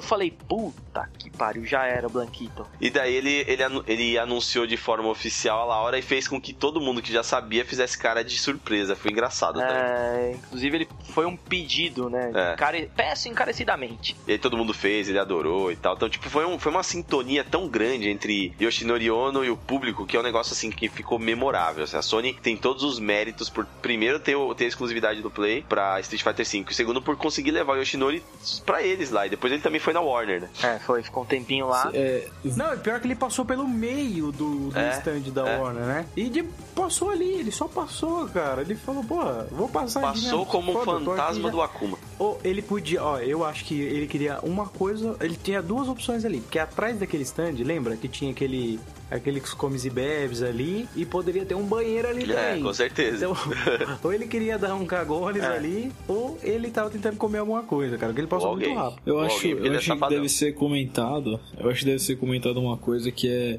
a simpatia desse cara depois de ficar Horas, né? duas, três horas assinando pôsteres. Nossa, cara, eu ele é demais, velho. As Não, fotos, o- as poses das fotos, né? Eram muito Sim, bacanas. não, e assim, a gente, eu, o Ariel, o Ale, o Renan também do site, uma galera pegou o, o pôster assinado por ele, né? E, meu, puta, ele te cumprimentava assim, hello! É. Isso.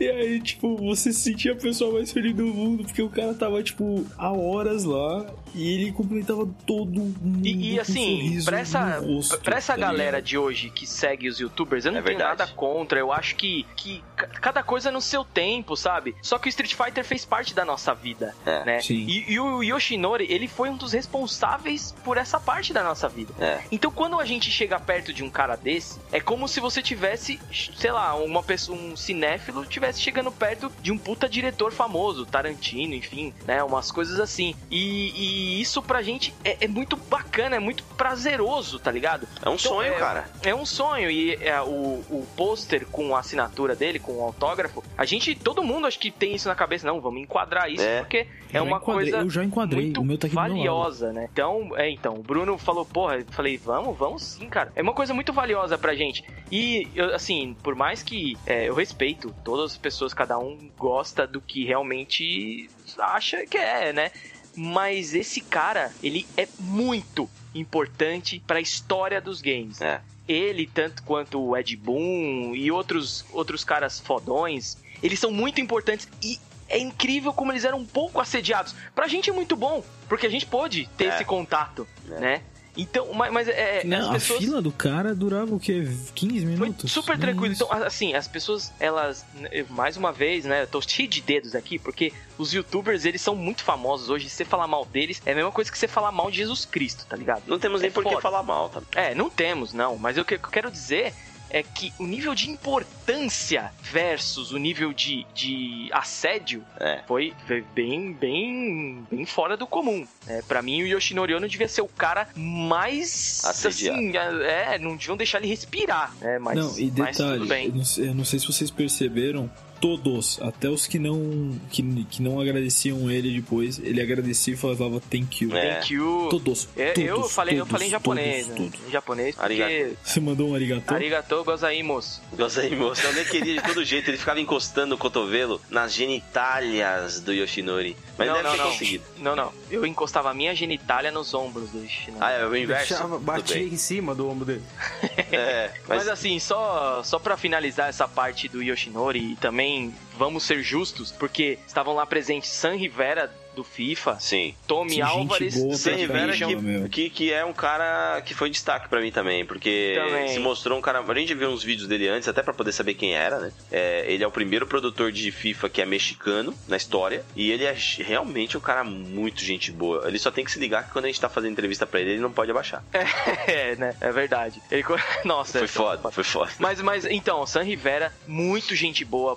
Esses, mano, é isso que eu acho foda. Os caras mais top É. são gente boníssima. Tommy Álvares, do The Tommy. Álvares. Puta cara, gente Figura. boa. A Lídia, acho que é Lídia Andrews. Alguma Eng. Sim, coisa assim, do- Assassin's Creed Syndicate. É. Puta, mano, uma pessoa maravilhosa, assim. É, pro nosso inglês tosco pra caralho, eles deram mó força pra gente, né? Inclusive, vocês pegaram? Vocês pediram um pôster deles também? Não, eu a pedi. gente acabou Não, não esquecendo isso aí, de cara. Assassins. Eu peguei. ah, a Não, não pegamos, a gente foi meio muqueado, assim. E do A gente fez foto com o Tommy Alves, pra gente já foi foda pra caralho aí. Foi, foi bem legal. É, com a Lídia, fiquei esqueceu. pensando depois? É, a gente não, não- A gente foi lá embaixo e a gente viu o Phil Spencer lá em cima, né? Foi. Sim, sim. E tava uma expectativa do caramba pra gente conversar com ele. Puta, eu tava louco pra dar um abraço nele, cara. Também. Então, só que o que, que a gente podia ter feito? Porque assim, lá de baixo Invadido. deu pra ver que ele, que ele era acessível. Era Lá verdade. de baixo, quando a gente deu um joia pra ele, ele acenou pra gente e deu um joia Foi. pra gente Nossa, também. foi, foi um momento. Me emocionei, me Emocionante. Foi emocionei. muito da hora. Só que o que a gente devia ter lágrima. feito? A gente não teve reação no momento. Se a gente tivesse tido reação, a gente tinha chamado ele. Tinha Exato. pelo menos feito um- uma mãozinha assim de Será que escrevendo. ele iria, velho? Talvez ele iria. Ele iria, cara. ele foi- ele,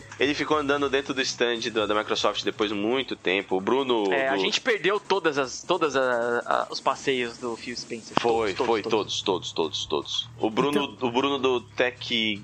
Tecmundo Games, se eu não me engano, ele tirou foto com o Phil Spencer ali onde a gente tava na fila do Halo. E não tinha ninguém em volta, cara. A gente deu uma moscada forte aí, mas eu acho que, pô, valeu a pena só dele ter Dado um acenado ali pra né? gente. Eu achei muito foda. E uma parte que eu tirei acordo uma todas foto as manhãs também, lembrando. Ele tava jogando, cara. É, ele tava- tava, jogando tava Xbox. jogando. Essa porra tem... Vive Xbox todo dia, ainda chega na feira e joga. Você fala, pô, o cara é foda mesmo, ele Eu- gosta. Eu ele acordo. é gamer, né, cara? E, e ele É. se mostra como um gamer tanto nas apresentações do Xbox, né, nas conferências, como no- nas, nas mídias sociais. Ele é um cara que, tipo, ele, assim, eu vejo o Phil Spencer hoje como nós. Ele é um cara que curte games ao, tá, tá absurdamente. E ele tá no topo de uma das maiores empresas, então ele faz realmente o que ele gosta, pra quem gosta. É muito louco isso. É, e, e ele conseguiu preencher uma lacuna aí, porque o. O.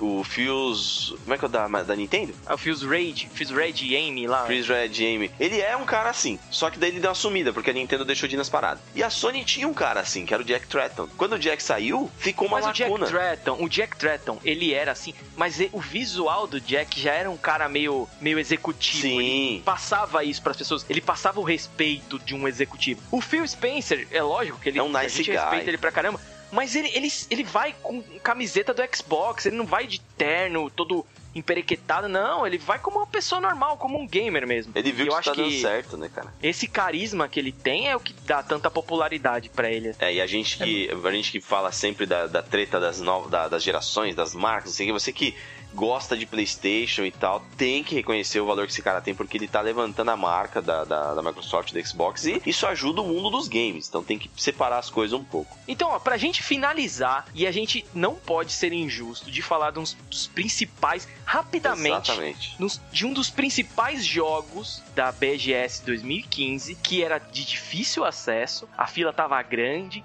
e a fila era demorada. Eu acho que isso talvez tenha sido um pequeno deslize né, nessa parte. Eles poderiam aumentar o número de, de jogos, né, de TVs pra jogar, ou, né, fazer uma demo um pouquinho mais rápida pra fila andar mais rápido, né? Tomb Raider. obviamente, que era o Rise of Tomb Raider, que é um jogo que eu acho que vai explodir, cara. Eu gostei absurdamente. Fui lá só pra Pronto isso. pro Xbox que também conseguiu É. pegar esse exclusivo pra ele, assim como o PlayStation conseguiu pegar o Street. Fighter. É. Apesar de um, de um não ser é, exclusivo permanente, o outro ser. Mas o, o Tomb Raider eu fui pra jogar ele, cara. Eu- a, minha, a, a minha intenção na BGS desse ano era jogar Tomb Raider. E eu não, não consegui. O dia da imprensa tava lotado. A gente desistiu, a hora que a gente voltou tava, já tinha acabado. É, eu ia levar um brother na sexta-feira pra ele poder jogar só o Tomb Raider. Pelo visto também não ia conseguir, não sei que ficasse o dia inteiro lá. Então, realmente, a demo deveria ter sido um pouquinho mais rápida. Mas assim, é só pra quem. O Bruno, você conseguiu jogar, né, Bruno? Consegui, consegui jogar. É, inclusive tem um, eu vou fazer meu merchan aqui, tá? Tem um texto lá no site. Fica bom, fica onde bom. eu falei um pouco, um pouco da minha experiência. E assim, eles colocaram a gente na pele da, da Lara na primeira vez que ela encontrou uma tumba, né? Isso. E, e é muito louco, porque eu não sei você. O Ale jogou? Joguei, Você jogou, joguei. O Marcelo também? Eu, eu não. Só eu eu, só joguei, eu. cara. O Ale, Hum. aquela hora que ele vai passando as cutscenezinhas Uhum. e a Lara entra na tumba, Isso. Hum. eu não me toquei que era gameplay. Eu, sei, pô, cara, eu, eu, inclusive, eu também fiz as minhas primeiras impressões e eu deixei, eu deixei bem, bem claro isso porque é incrível.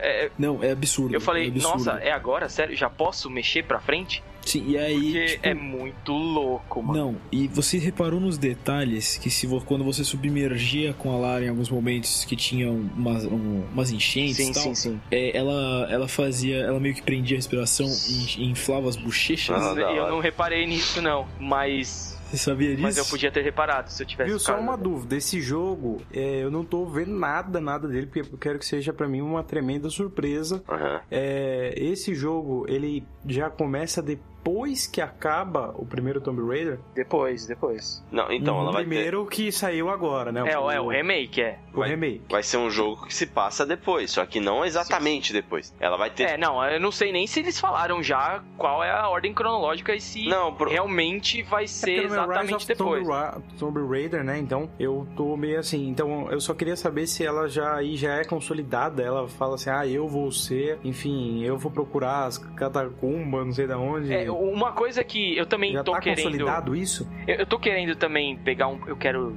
também. Eu gosto desse negócio de não ver tudo pra ter boas expectativas, experiências assim na hora sem, sem spoilers nem nada. Só que o que, eu, o que eu reparei nisso é que, pelo que eu vi, já aconteceu o primeiro. Algumas coisas indicam que o primeiro já foi. E ela fala algumas coisas sobre, sobre ela e o pai dela ali. Algumas frasezinhas soltas no, no, É depois do no primeiro, da tumba. É depois do primeiro. Mas o Depois do é- primeiro, ela meio que fica perturbada, porque ela passou por muitos problemas lá na ilha. Lá. E, e por ela Sim. ter passado perto da morte tantas vezes, é, até no primeiro trailer divulgado, ela vai pra um psicólogo. E é onde ela começa a se encontrar. Nossa, eu achei fantástico esse trailer. É mas, animal. mas, mas, ó, só pra falar, Que ela vai mexer eu no acho, pezinho, eu acho que, que ela vai ter que procurar outro, viu, cara? É, porque tá Porque, fudida de mesmo jeito. velho, ela se fode demais. Essa mina, eu acho que dos, eu nunca. Nenhum personagem, arrisco dizer, que nenhum personagem de games da história se fudeu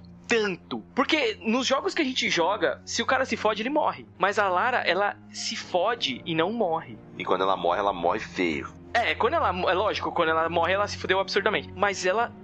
Ela só. Ela apenas se fode pra cacete o tempo inteiro. É foda. Sim, e uma coisa que é muito legal, Ale, que vale, acho que comentário, é que assim, o jogo ele te dá a oportunidade de você aprender com seus erros. Então você não necessariamente vai morrer de primeira quando você errar. Verdade, verdade. Então, isso, assim, isso é você tá correndo, você vê um. Você sai correndo e tal, e você vê uma placa de pressão. Você não vê uma placa de pressão. você nem faz ideia quando que você existe. pisa, é. Sim. Quando você pisa, automaticamente desce como se fosse aquelas guilhotinas pra te empalar. Empalar não, porque é outro jeito, mas te, te bater bem doído. E você tem um momento de slow motion onde você pode reagir e destruir aquilo Sim. atirando na parte de concreto. Da hora. Existem momentos onde você vai ter um chão falso, então você sai correndo. Quando você for cair, a Lara vai, tipo, dar uma olhada pra baixo, você pode apertar o botão de pulo. É, É exatamente esse barulho, viu?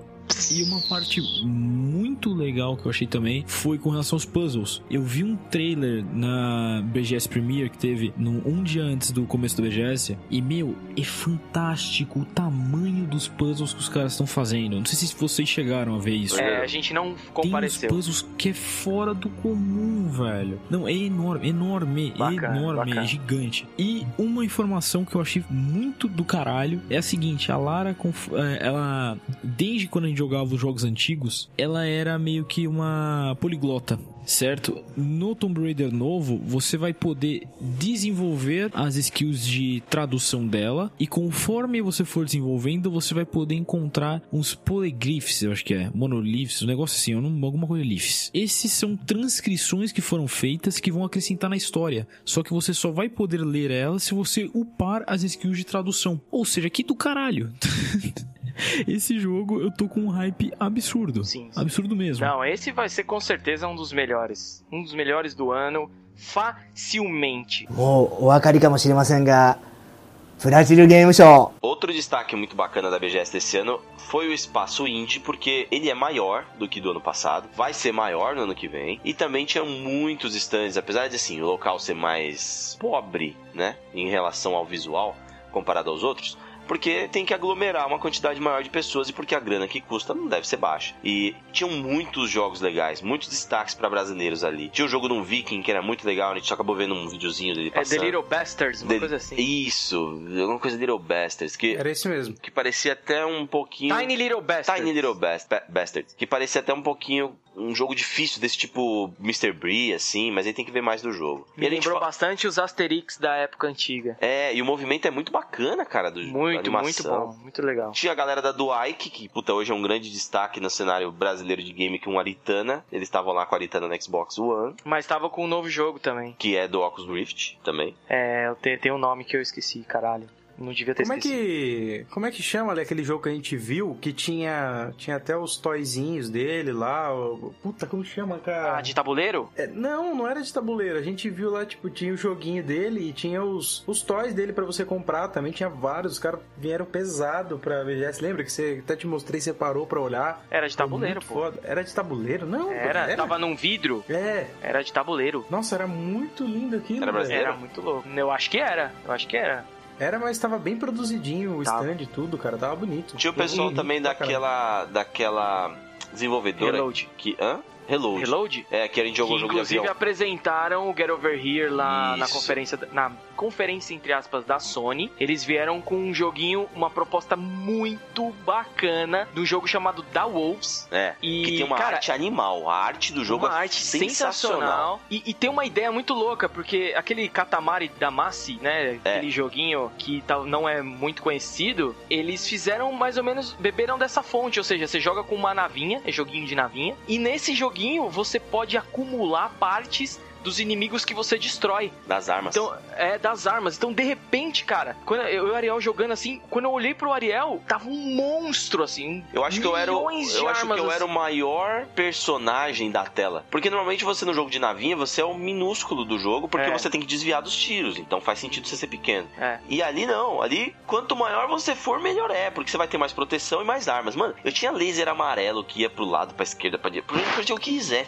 Eu tava me sentindo É. fodão, só que daí o cara falou pra gente que tava vida infinita. É, é, realmente. mas, mas assim, é um jogo muito legal. Assim. Essa empresa, essa Reload Studios, ela tem um futuro brilhante, assim, muito. na minha opinião. Muito É brilhante. uma das que eu mais. A, a galera é muito gente boa, o pessoal, pô, bateu mó papo com a gente lá. É, não que as outras não tenham feito, mas é que. Questão a de oportunidade. Vai nas. Nas que a gente já conhece, outras que a gente gostou, a gente viu, né? A gente conheceu E- um cara também lá, um recifense, eu acho, né? Que É, tá é- fazendo. que é do Rio Grande do Norte. Rio Grande é. do Norte, exatamente. Que ele fez sozinho um jogo, que é o A Grande Bagunça Espacial. Ele, inclusive, deu o jogo pra gente. A gente Sim, falou assim: ah, manda lá um código pra gente revisar o jogo. Ele, peraí. Foi lá dentro, voltou com uma caixinha Um o- CDzinho. e um CDzinho gravado em casa. CDzinho. E falou: tá, tá aí. Eu falei: ah, é uma versão demonstração e tal. Não, jogo completo. É o jogo completo. E assim, o cara, ele fez tudo. Tudo. Desde a arte até Ele só não fez a programação. A música. ele fez algumas. Ele Ele, pediu ajuda. Ele, não, ele dublou.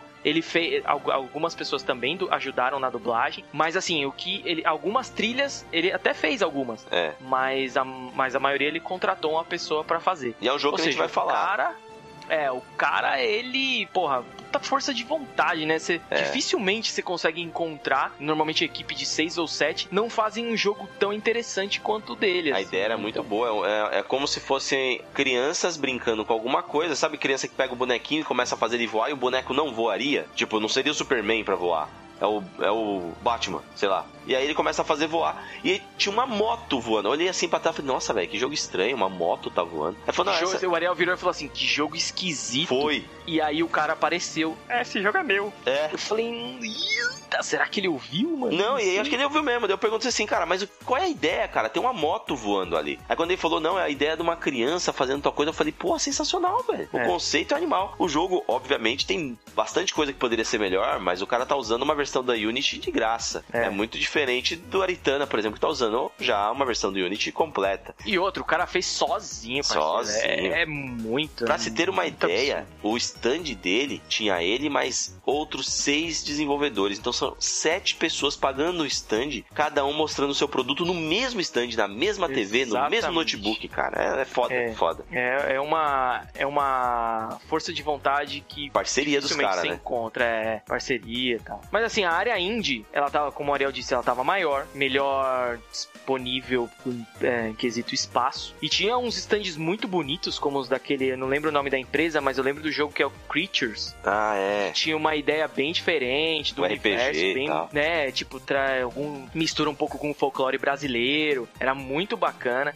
E assim, a gente até, eu até fiquei um pouco triste de não ter conseguido acompanhar mais, porque a nossa vida lá na BGS foi muito correria. É. E eu gosto muito de jogo indie, sempre deixo isso claro e defendo, levanto a bandeira indie, tanto brasileira como gringa e tal. E eu fiquei um pouco triste de não ter conseguido acompanhar mais, porque Ah, a gente eu teve um gosto tempo muito. bem curto lá. É, foi, foi meio bem curto mesmo, né? Mas, mas o que a gente viu, a gente gostou muito, até queria falar mais. Mas aqui, os indies, a gente tem que falar de mais falar. um, cara, porque foi engraçado, foi um, foi um momento bacana, memorável pra gente, pelo menos pra mim. Hum. A gente, os indies, eles também é, é, nos buscam, porque eles sabem que a gente gosta disso e acaba vindo de forma natural. O, a gente encontrou com o Gustavo Nader, que é o dublador do Diablo 3, de alguns jogos da Blizzard, e também é, Diretor de dublagem, Diretor de da, dublagem. jogos da Blizzard e eu também faz o Leonard do Big Bang Theory. Exatamente, ele também é um ator da Globo. O cara não é qualquer coisa. Ele inclusive ia gravar um podcast com a gente. A ideia ainda tá de pé. E aí ele, ele passando por nós assim, eu falei, e aí,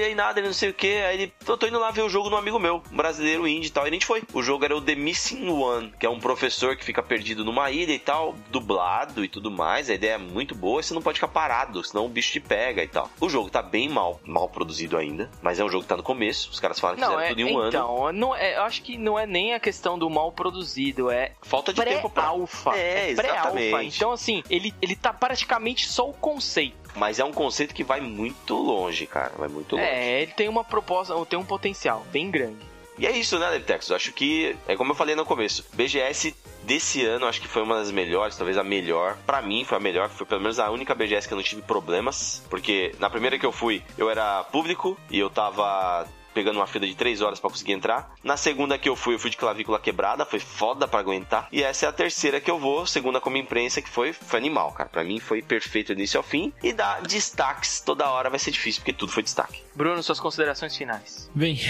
é, eu acho que, é, que nem o Ariel falou, essa foi uma das melhores Brasil Game Shows em muito tempo, porque a última que eu gostei mesmo foi aquela que teve o Wii U.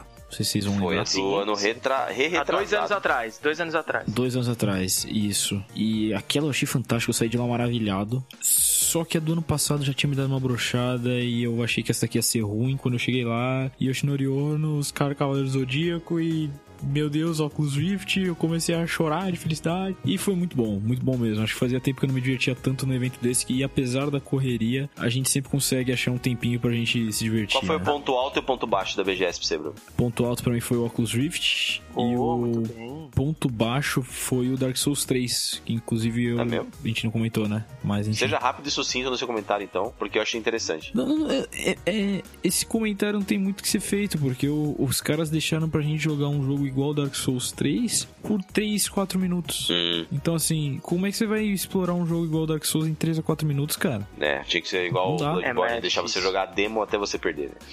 Cara, e não era difícil, tá? O Renan do meu lado, ele morreu 3 vezes nesses 3 a 4 minutos. Certo, bacana. Então, assim, é, foi uma forma deles fazerem, foi É bonito. que fique claro que não Tanto é o que eu- jogo que ficou como ponto baixo, Não, mas a organização. não, Não, tanto que eu até cheguei a perguntar, alguém zerou isso aqui? Aí Eles falaram, não, ninguém conseguiu zerar porque tá muito mais difícil. Aham. Eu tava indo, eu acho que eu cheguei na, puta, na metade porque eu peguei já da, do, do jogo já mais na frente, né? Alguém que tinha jogado antes de Aham. mim, e tinha acho que umas 5 poções. Só que, mano, não dava pra zerar em 4 minutos, você tava brincando de revezamento. Então, É, é que. Eu fiquei decepcionado. É, é que assim, é, é complicado também, porque tinha mais um milhão de pessoas, né? Então É. é, é muito difícil você controlar isso. Mas, Mas, por exemplo, Ale, eles levaram quatro estações de um dos jogos mais aguardados de todos, cara. É, não, realmente, é que é complicado, né, cara? Tem, a Sony tinha tanta coisa pra apresentar, mas eu concordo com Uhum. você, eles podiam ter dado uma, uma atençãozinha ma- maior Não, ano pra passado, Dark se não me engano, tinha 8 pra 10, não eram? Estações do Bloodborne. É, mas, mas aí tem que Bloodborne é lembrar. exclusivo, né, cara? Exatamente. Às vezes o É, Dark era o Souls. carro-chefe dos caras. Às vezes o Dark Souls, por ser um Entendi. third party, precisa que a Bandai Namco pague alguma coisa. A gente não sabe como funciona isso. E aí os caras. Uhum, não faz É, sentido. Não, mas acontece assim, a Bandai, a Bandai tem uma, uma, como é que se diz? Uma parceria, né? Uma, um relacionamento muito bom com a Sony. Tanto que acho que só foi na. É, todas essas, todos esses eventos que a gente vai, nem sei se pode falar isso. É. Mas todos esses eventos que a gente vai, a gente joga tudo no PlayStation 4. É verdade. de Xbox. Mas é também porque muitos jogos, Jogos deles são exclusivos do PlayStation 4. É, tem mais, por exemplo, Dark Souls, não, né? É. Então, é, não sei se, se isso. É, às vezes né? tem parceria. Mas mesmo. enfim, então eles têm uma boa parceria. Agora, eu concordo, eu concordo com o Bruno, podia ter mais Dark Souls lá. Eu já tinha visto, já tinha jogado num evento que teve aqui, mas é, nem então por isso eu deixei passar, nem enfrentei filho, então não sei nem como é que foi. É, Adeptec, já que você tá falando, seu ponto alto e baixo Cê da BGS. filme, fala. É. Então, o meu ponto alto, puta, é foda falar de ponto alto, porque muitos, né? assim como vocês, eu essa minha BGS que eu mais gostei, não só pela organização incrível, e isso veio também da assessoria, veio das, das empresas, de todo um grupo de pessoas, até mesmo dos jornalistas, né? Veio de um grupo de pessoas que colaborou para que essa seja uma BGS muito especial. Né? E ponto alto de jogo, como eu disse, foi o Halo. Pra mim, eu me impressionei bastante, né? Também, porra, Yoshinori deu um show, sei lá. O cara é foda demais, né? Os stands bacanas, tudo funcionando, né? os indies lá presentes e cada vez mais aumentando a quantidade. É... Enfim, a área de business eu só achei bem esquisito, que a área de business eu não vi ninguém. A área de business não, Não funciona sei. muito bem, né? Na BGS, talvez não, porque não sei se esse é o foco, que nem, por exemplo, uma Gamescom, né, funciona. Então, é, porra, não sei, eu não Falta posso uma falar estratégia tô lá diferente. dentro, mas eu queria, queria, sei lá, ter acompanhado melhor essa parte. E o ponto negativo, cara, é- não, não pode, não, tá- assim, pode ser que não seja um ponto negativo, mas como todo ano, eu acho muito difícil se alimentar na BGS. Ah, é? É uma coisa que precisa ser melhor pensada. Eu acho que já melhorou muito esse ano comparado ao ano passado. Assim, tô falando que é ruim, mas é a única coisa que me vem na cabeça que pode ser melhorado. Aham. Que pra encontrar mesa é difícil, é, os, o lanche é um pouco caro comparado, sei lá. Enfim, é, qualidade, sei né? lá, é. Não, a qualidade é boa. Enfim, Não, acho que é a única coisa. É, eu acho que a única coisa que poderia ser melhor pensada é a parte da alimentação, mas de resto, cara, eu achei perfeito, tudo muito bem organizado, funcionando. A gente, como imprensa, conseguiu jogar bastante coisa, é, ter uma, uma atenção especial. Não Aham. que isso seja necessário, mas, mas foi bom pra gente conseguir produzir um conteúdo bacana. É, enfim. Eu acho que, sem dúvida nenhuma, foi a melhor BGS que eu já Marcelo Rodrigues, é a tua vez, cara. Pontos altos e baixos pra gente finalizar esse hitcast. Cara, pra mim foi a melhor BGS. Foi a única que eu já fui na minha vida toda. Espero ir de novo. A primeira de muitas, ainda cara. No ano... É, então, no ano que vem. E outra, vai ser num ambiente muito maior da outra vez. Vamos Boa, ver se eles boa, vão boa. Muito bem falado. arrumar. É, então, agora vai mudar do Center Norte, do Expo Center Norte pro São Paulo Expo é? Imigrantes. São Paulo Expo Imigrantes. Vai ficar mais longe pra mim? Você vou me fuder. Mas mesmo assim é um ambiente muito maior, cara. É, é outra coisa. E eles estão dando uma arrumada no ambiente, pelo que eu fiquei sabendo, né? É, é que o São Paulo E, tá assim, passando por reforma, né? Sim, sim. Que ótimo, que bom. E, pô, em relação a, a jogos, eu acho que eu fui, assim, muito esperançoso é, em ver o que ia lançar. Eu sabia que eu não ia conseguir jogar nada do PlayStation 4, que, assim, vai ser exclusivo e lançamento. Então a gente foi bem bacana ter visto o Horizon e o Uncharted 4, pelo menos o gameplay ali. Foi. Eu sim. É, então foi muito bom. Eu gostei pra Esse é o seu caralho ponto de alto? visto, cara. Esse é o seu ponto alto? Meu ponto alto foi ter jogado o Halo e meu ponto baixo foi não ter visto o Quantum Break, cara. Porque eu tô numa hype absurda pra isso. Hum. E depois a gente Verdade. descobriu que tinha como ver, cara. Do mesmo jeito que a gente Então. fez com o Uncharted, tinha lá uma salinha, uma moça muito bonita, inclusive, fazendo as anotações lá pra gente poder entrar no Quantum Break. Esse é o Ariel. Ah, mas Ei, era Ariel. sensacional. E uma coisa também que a gente tem que comentar, que a gente perdeu, foi chorante, foi o Mirror's Edge, né? Foi, nunca ficou Foi, pronto pai. aquilo. E o jogo. Aí o Bruno conseguiu jogar. Seu bosta, conseguiu jogar assim. Seus Você é mó otário, Bruno. Sai fora. Tá bom, desculpa.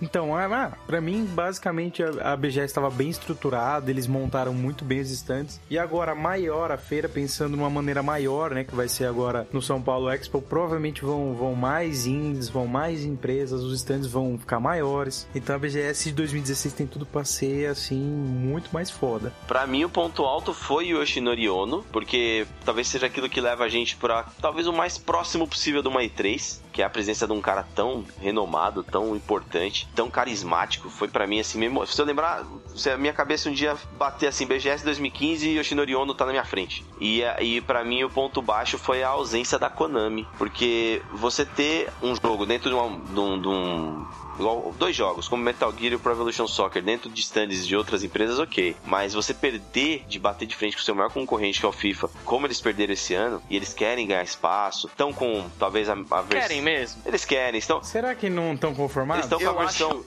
eu acho que a. Como, assim, sem querer te cortar, mas a Konami, em vista das últimas é, notícias que a gente tem feito, eles estão mudando um pouco a estratégia da empresa. E eu acho que eles vão estar cada vez menos presentes, igual a Nintendo tá fazendo. Os caras gastaram pra estar no estádio do Corinthians, velho. Não pode ser. Não É, pode mas ser. aí isso E foi depois uma, foi pro Isso Maracanã. foi... Então, mas aí foi antes do jogo ser lançado. Foi uma coisa assim, A verba acabou. pra... É...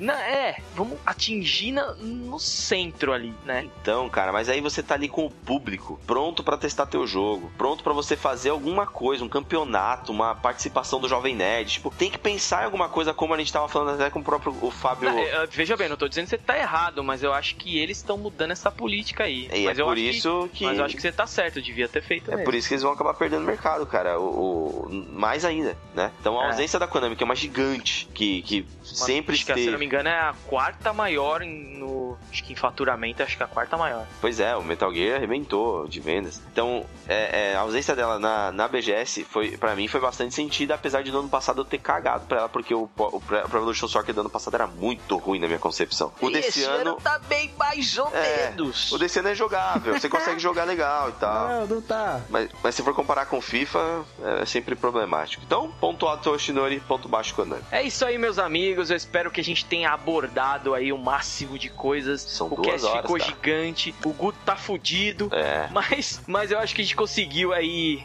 abraçar. é, tratar de tudo que foi relevante. Se a gente esqueceu de alguma coisa, pessoal, me desculpem. Não, Não dá, dá. pra falar de tudo. Foi tudo muito bacana. Foi acho que o melhor evento que o Brasil já presenciou, né? Acredito eu. Em Mas games. fica aí o nosso grande agradecimento a todos os envolvidos e um beijo pra nossa galera que tanto pediu o Hitcast. A gente tá tentando, estamos fazendo um esforcinho aí, buscando lá no fundo aquela força de vontade e a gente, quem sabe aí, vamos voltar com coisas novas. É, vamos tentar trazer novas ideias e novas propostas pra vocês. O Hitcast não tá morto, ele apenas está sonolento, quase. hibernando. É, mas ele volta, ele volta. Agora tá verão, ele vai, vai, vai conseguir voltar um pouquinho de vez em quando, coisas especiais. Então mandem suas sugestões pra pautas.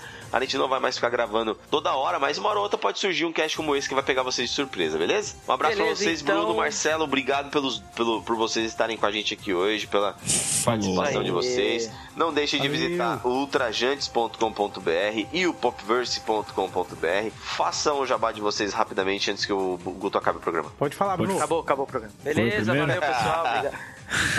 É, então, pessoal, quem quiser acompanhar um pouco do nosso trabalho lá, tem eu, o, a Vivian, que também já participou de outros hit, hit question ou hitcast que a gente participou? Cast. Não, foi o cast, Foi, né? foi o cast. Question fui Sim. eu. Então, se vocês quiserem, dê uma olhada lá. A gente fez texto pra caralho de sobre a BGS. Também tem texto sobre o Tomb Raider que a gente comentou. Texto sobre Just Cause 3. Então tem muita coisa bacana lá. E é isso aí. É, Valeu, Brunão. Bom, galera, quem quiser ter uma visão ultrajante aí de cinema, série, é, jogos, enfim, de qualquer porcaria, é só entrar lá no trajetos.com.br. Eu falei também da BGS, tem um texto que eu fiz. Ficou muito bom o seu texto da Ontem BGS.